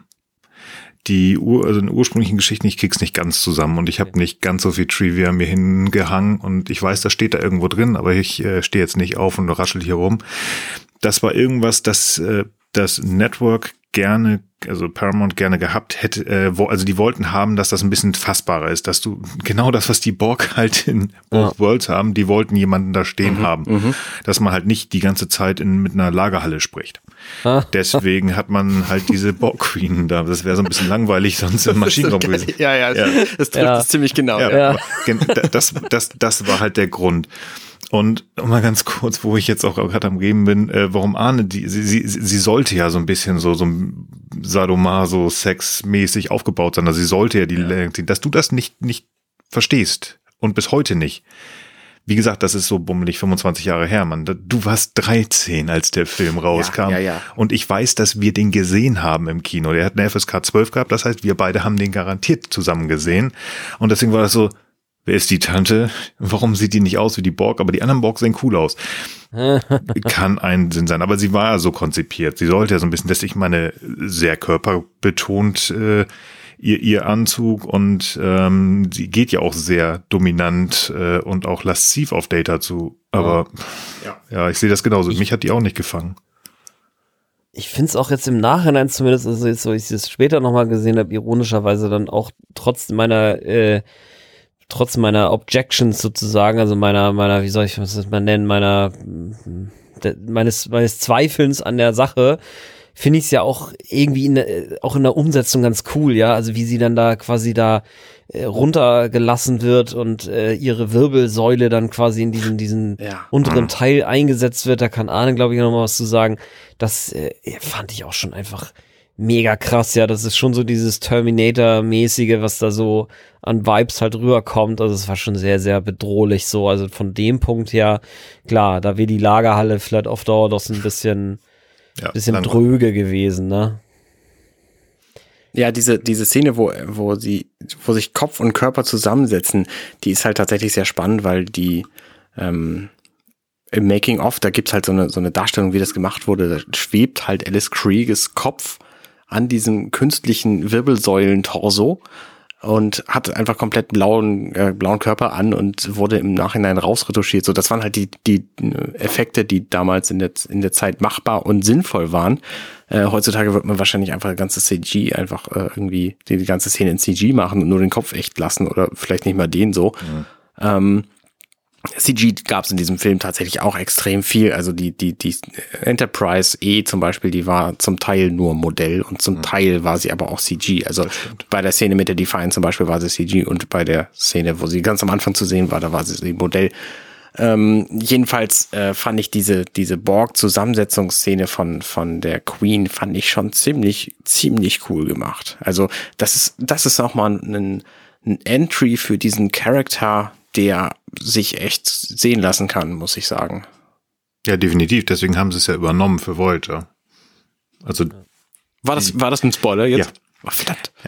Ähm, gerade weil der Film ja so erfolgreich war und ähm, auch die Borg Queen, sie ist ja mehr als einmal dann in Voyager nochmal aufgetaucht. Und nicht, leider nicht nur mit Alice Creek, aber sie hat ja am Ende nochmal im finalen Zweiteiler die Borg-Königin gespielt. Die Borg ließen sich gut verkaufen. Deswegen wird es spannend, weil sie, ja, Ja, das ist ein Spoiler.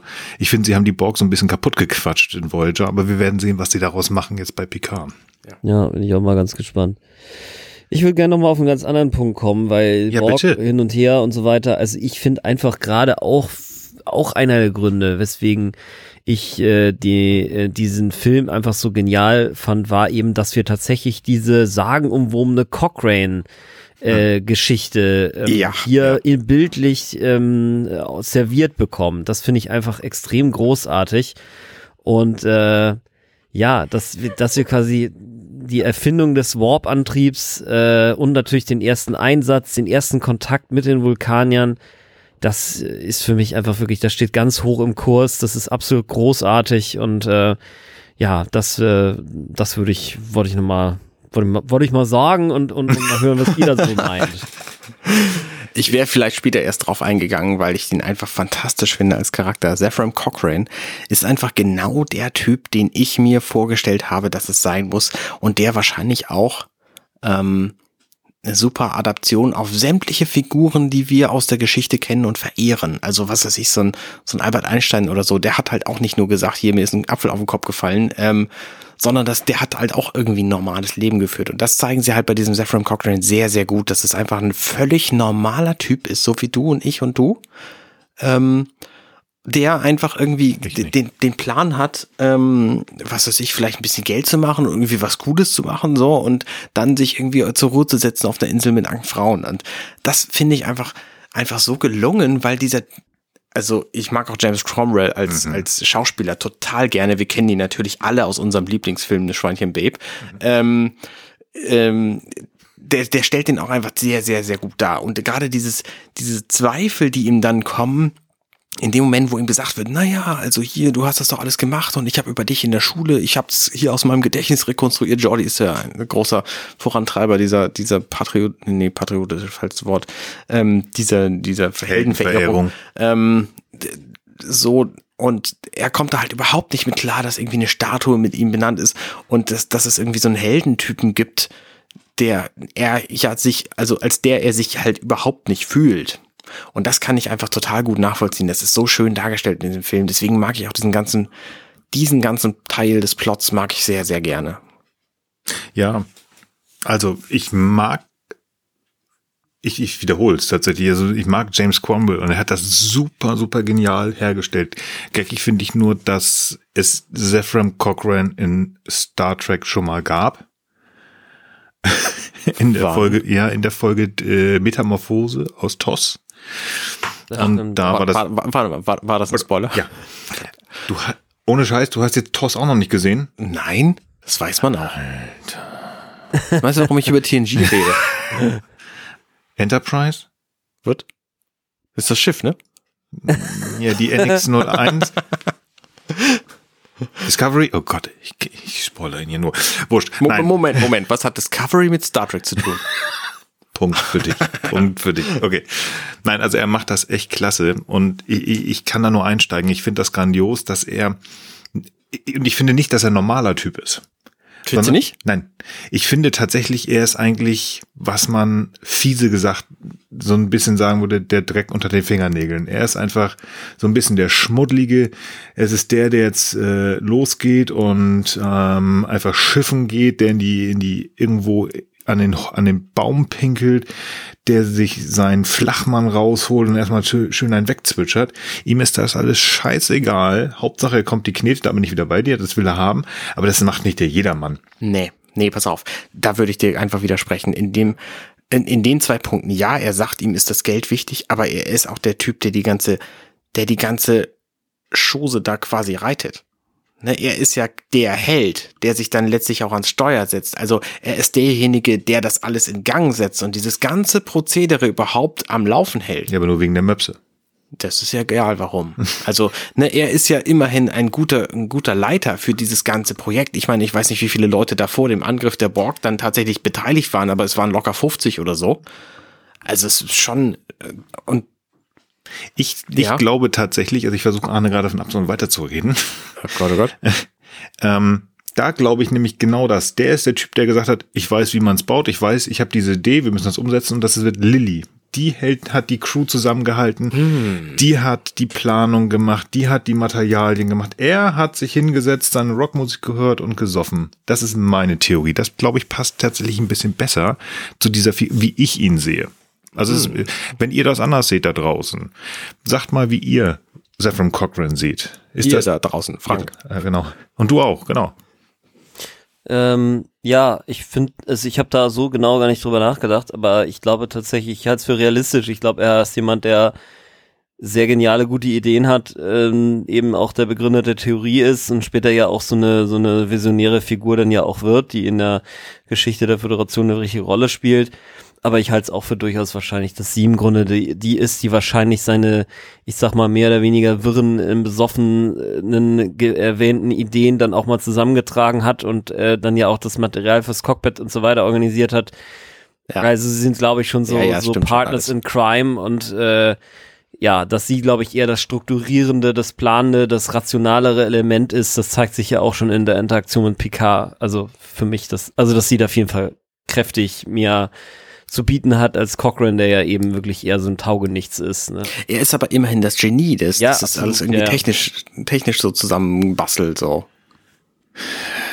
Ja gut, ähm, davon gibt die Geschichte ganz viele Genies her, aber ob die alle gut waren, Naja, deswegen habe ich halt auch so, ein- so einen äh, Physikversager wie, äh, wie den, den Erfinder des Apfel, Apfelrunterfallens genannt. Ja, wobei, also Newton, also der war das ja mit dem Apfel, äh, der war Stimmt, tatsächlich das war auch ein sehr Einstein, guter ne? Mathematiker, während beispielsweise bei Einstein ist tatsächlich auch bekannt ist, dass eine seiner Frauen eben durchaus stark an der Ausarbeitung der mathematischen Grundlagen mit beteiligt war. Also da findet sich tatsächlich das nochmal wieder, während Ja, okay. Newton mit den Frauen tatsächlich eher ein, ein- ein Problem hatte, soweit ich weiß. Bin ich nicht gerade ganz sicher, ob er wirklich auch, äh, auch, auch Mönch war, aber ich glaube, da ist tatsächlich nicht ganz so viel Story und ähm, genau. Ja. Ja, okay, alles klar. Ihr habt mich überzeugt. Abgesehen davon wird das ja auch am Anfang des Films angedeutet. In der, in der kurzen Sequenz, wo Zephram Cochrane und, äh, wie heißt sie, Lily Sloan tatsächlich ähm, zusammen unterwegs sind in dieser, in dieser Hüttenbar. mhm. Und ähm, da, darauf basierend ähm, gebe ich euch auch recht. Ihr habt, glaube ich, da den, den äh, richtigen Riecher gehabt. du hast gerade eine total schöne Überleitung gemacht zu einer meiner Trivias, die ich unbedingt loswerden muss. Erzähl. Ja.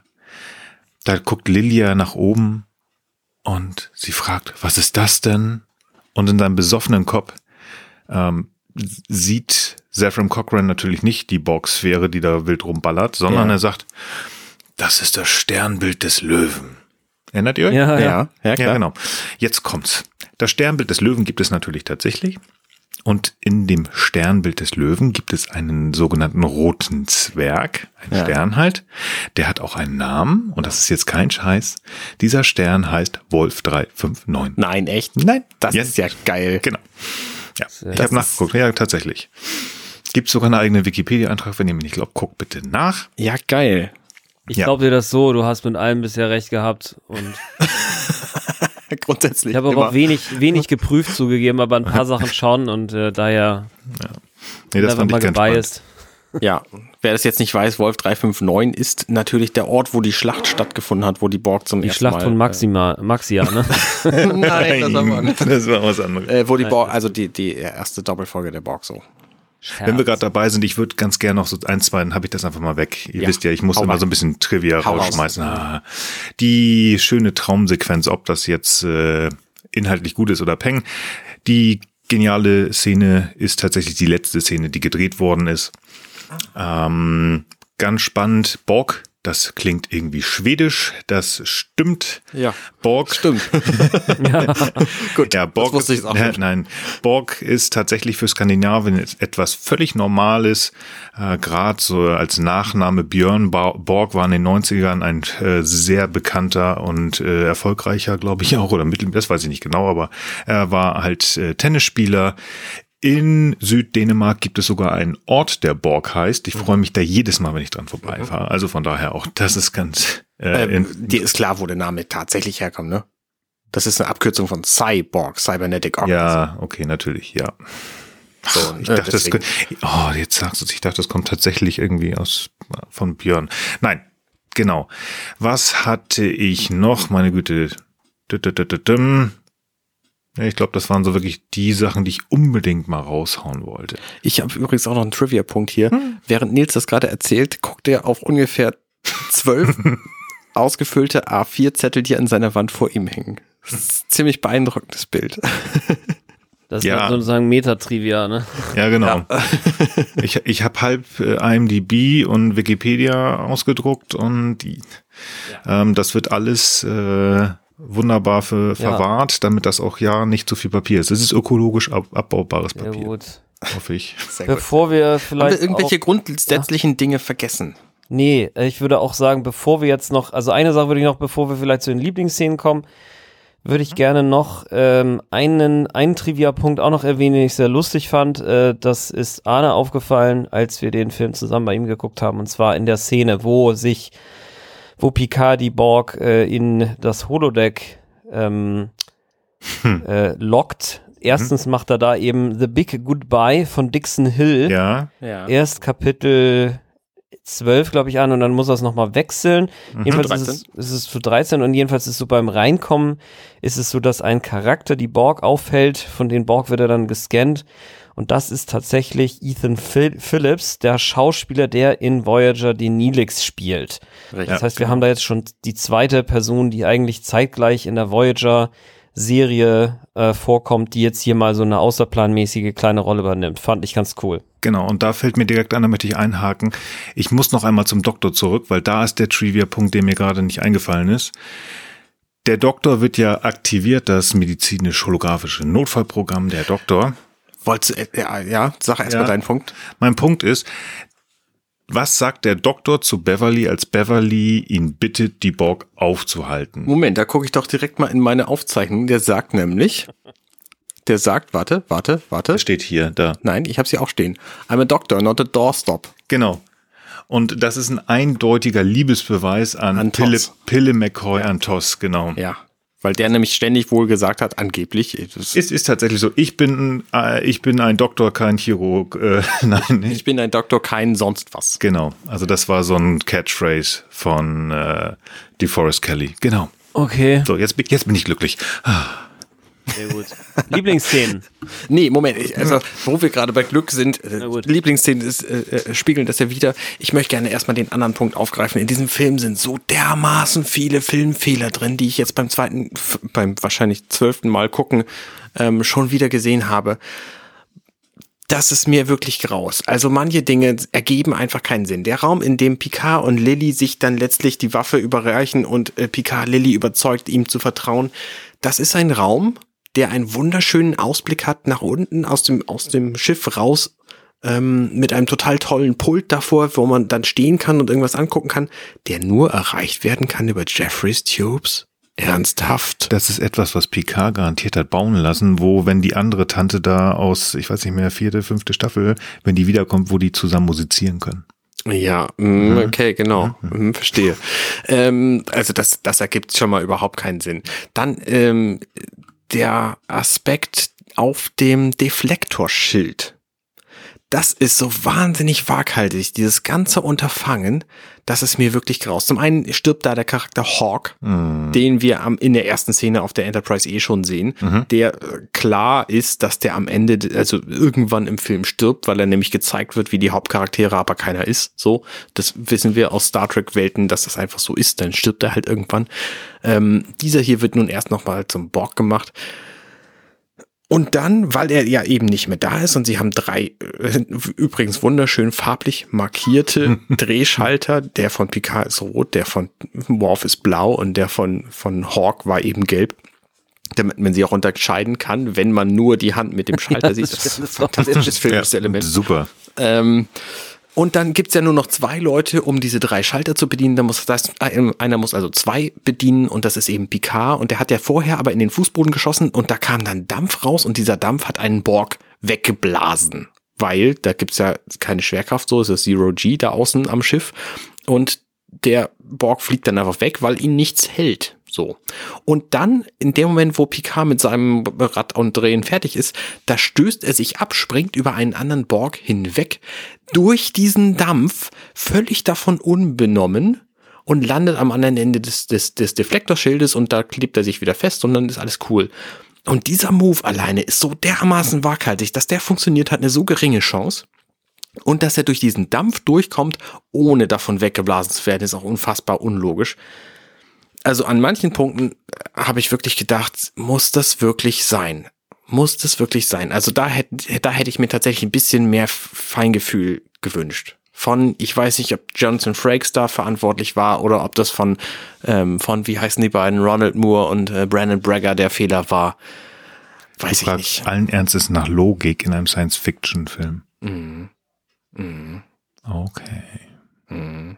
Wo haben zum Beispiel die Borg das ganze Material her, um die Enterprise umzubauen? Ich weiß, die sind mit Naniten ausgestattet. Das so, sind die ist wahrscheinlich Nanosonden. Einfach, Das geht. Die können Ähm, das. dann ist das wahrscheinlich auch die Antwort auf die Frage, wo habt ihr das ganze Titan her, um das Schiff zu bauen?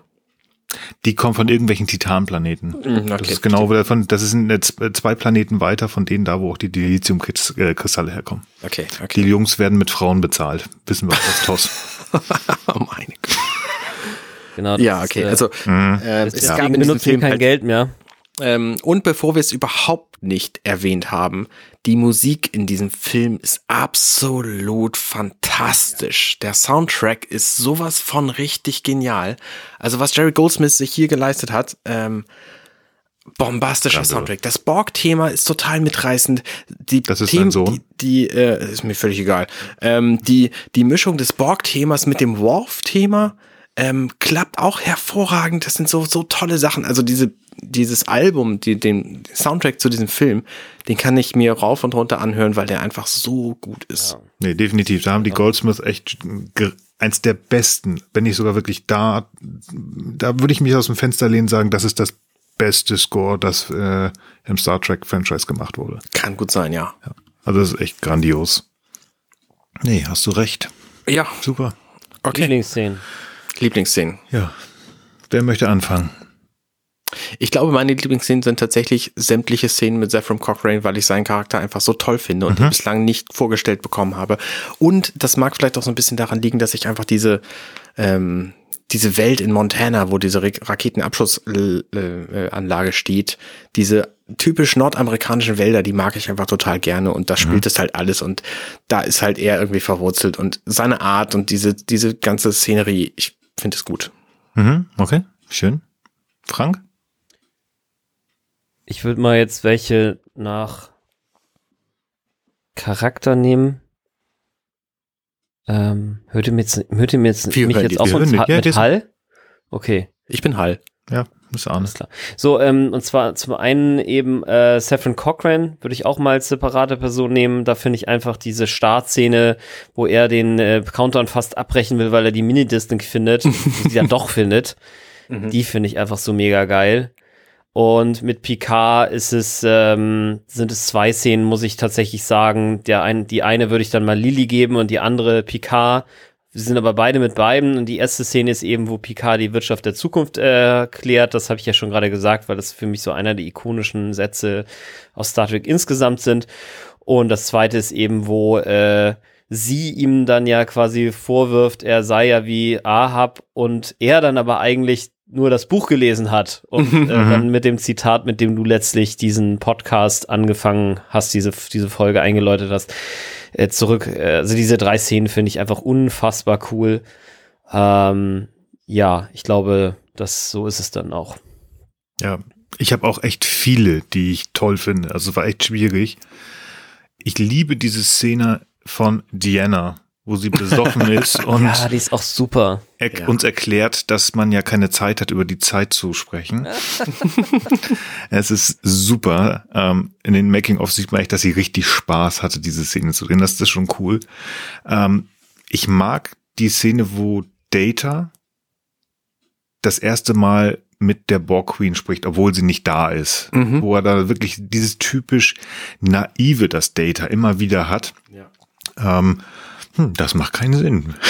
Die Borg sind keine, ähm, also die sind ein Kollektiv. Also du kannst nicht äh, ein Individuum sein.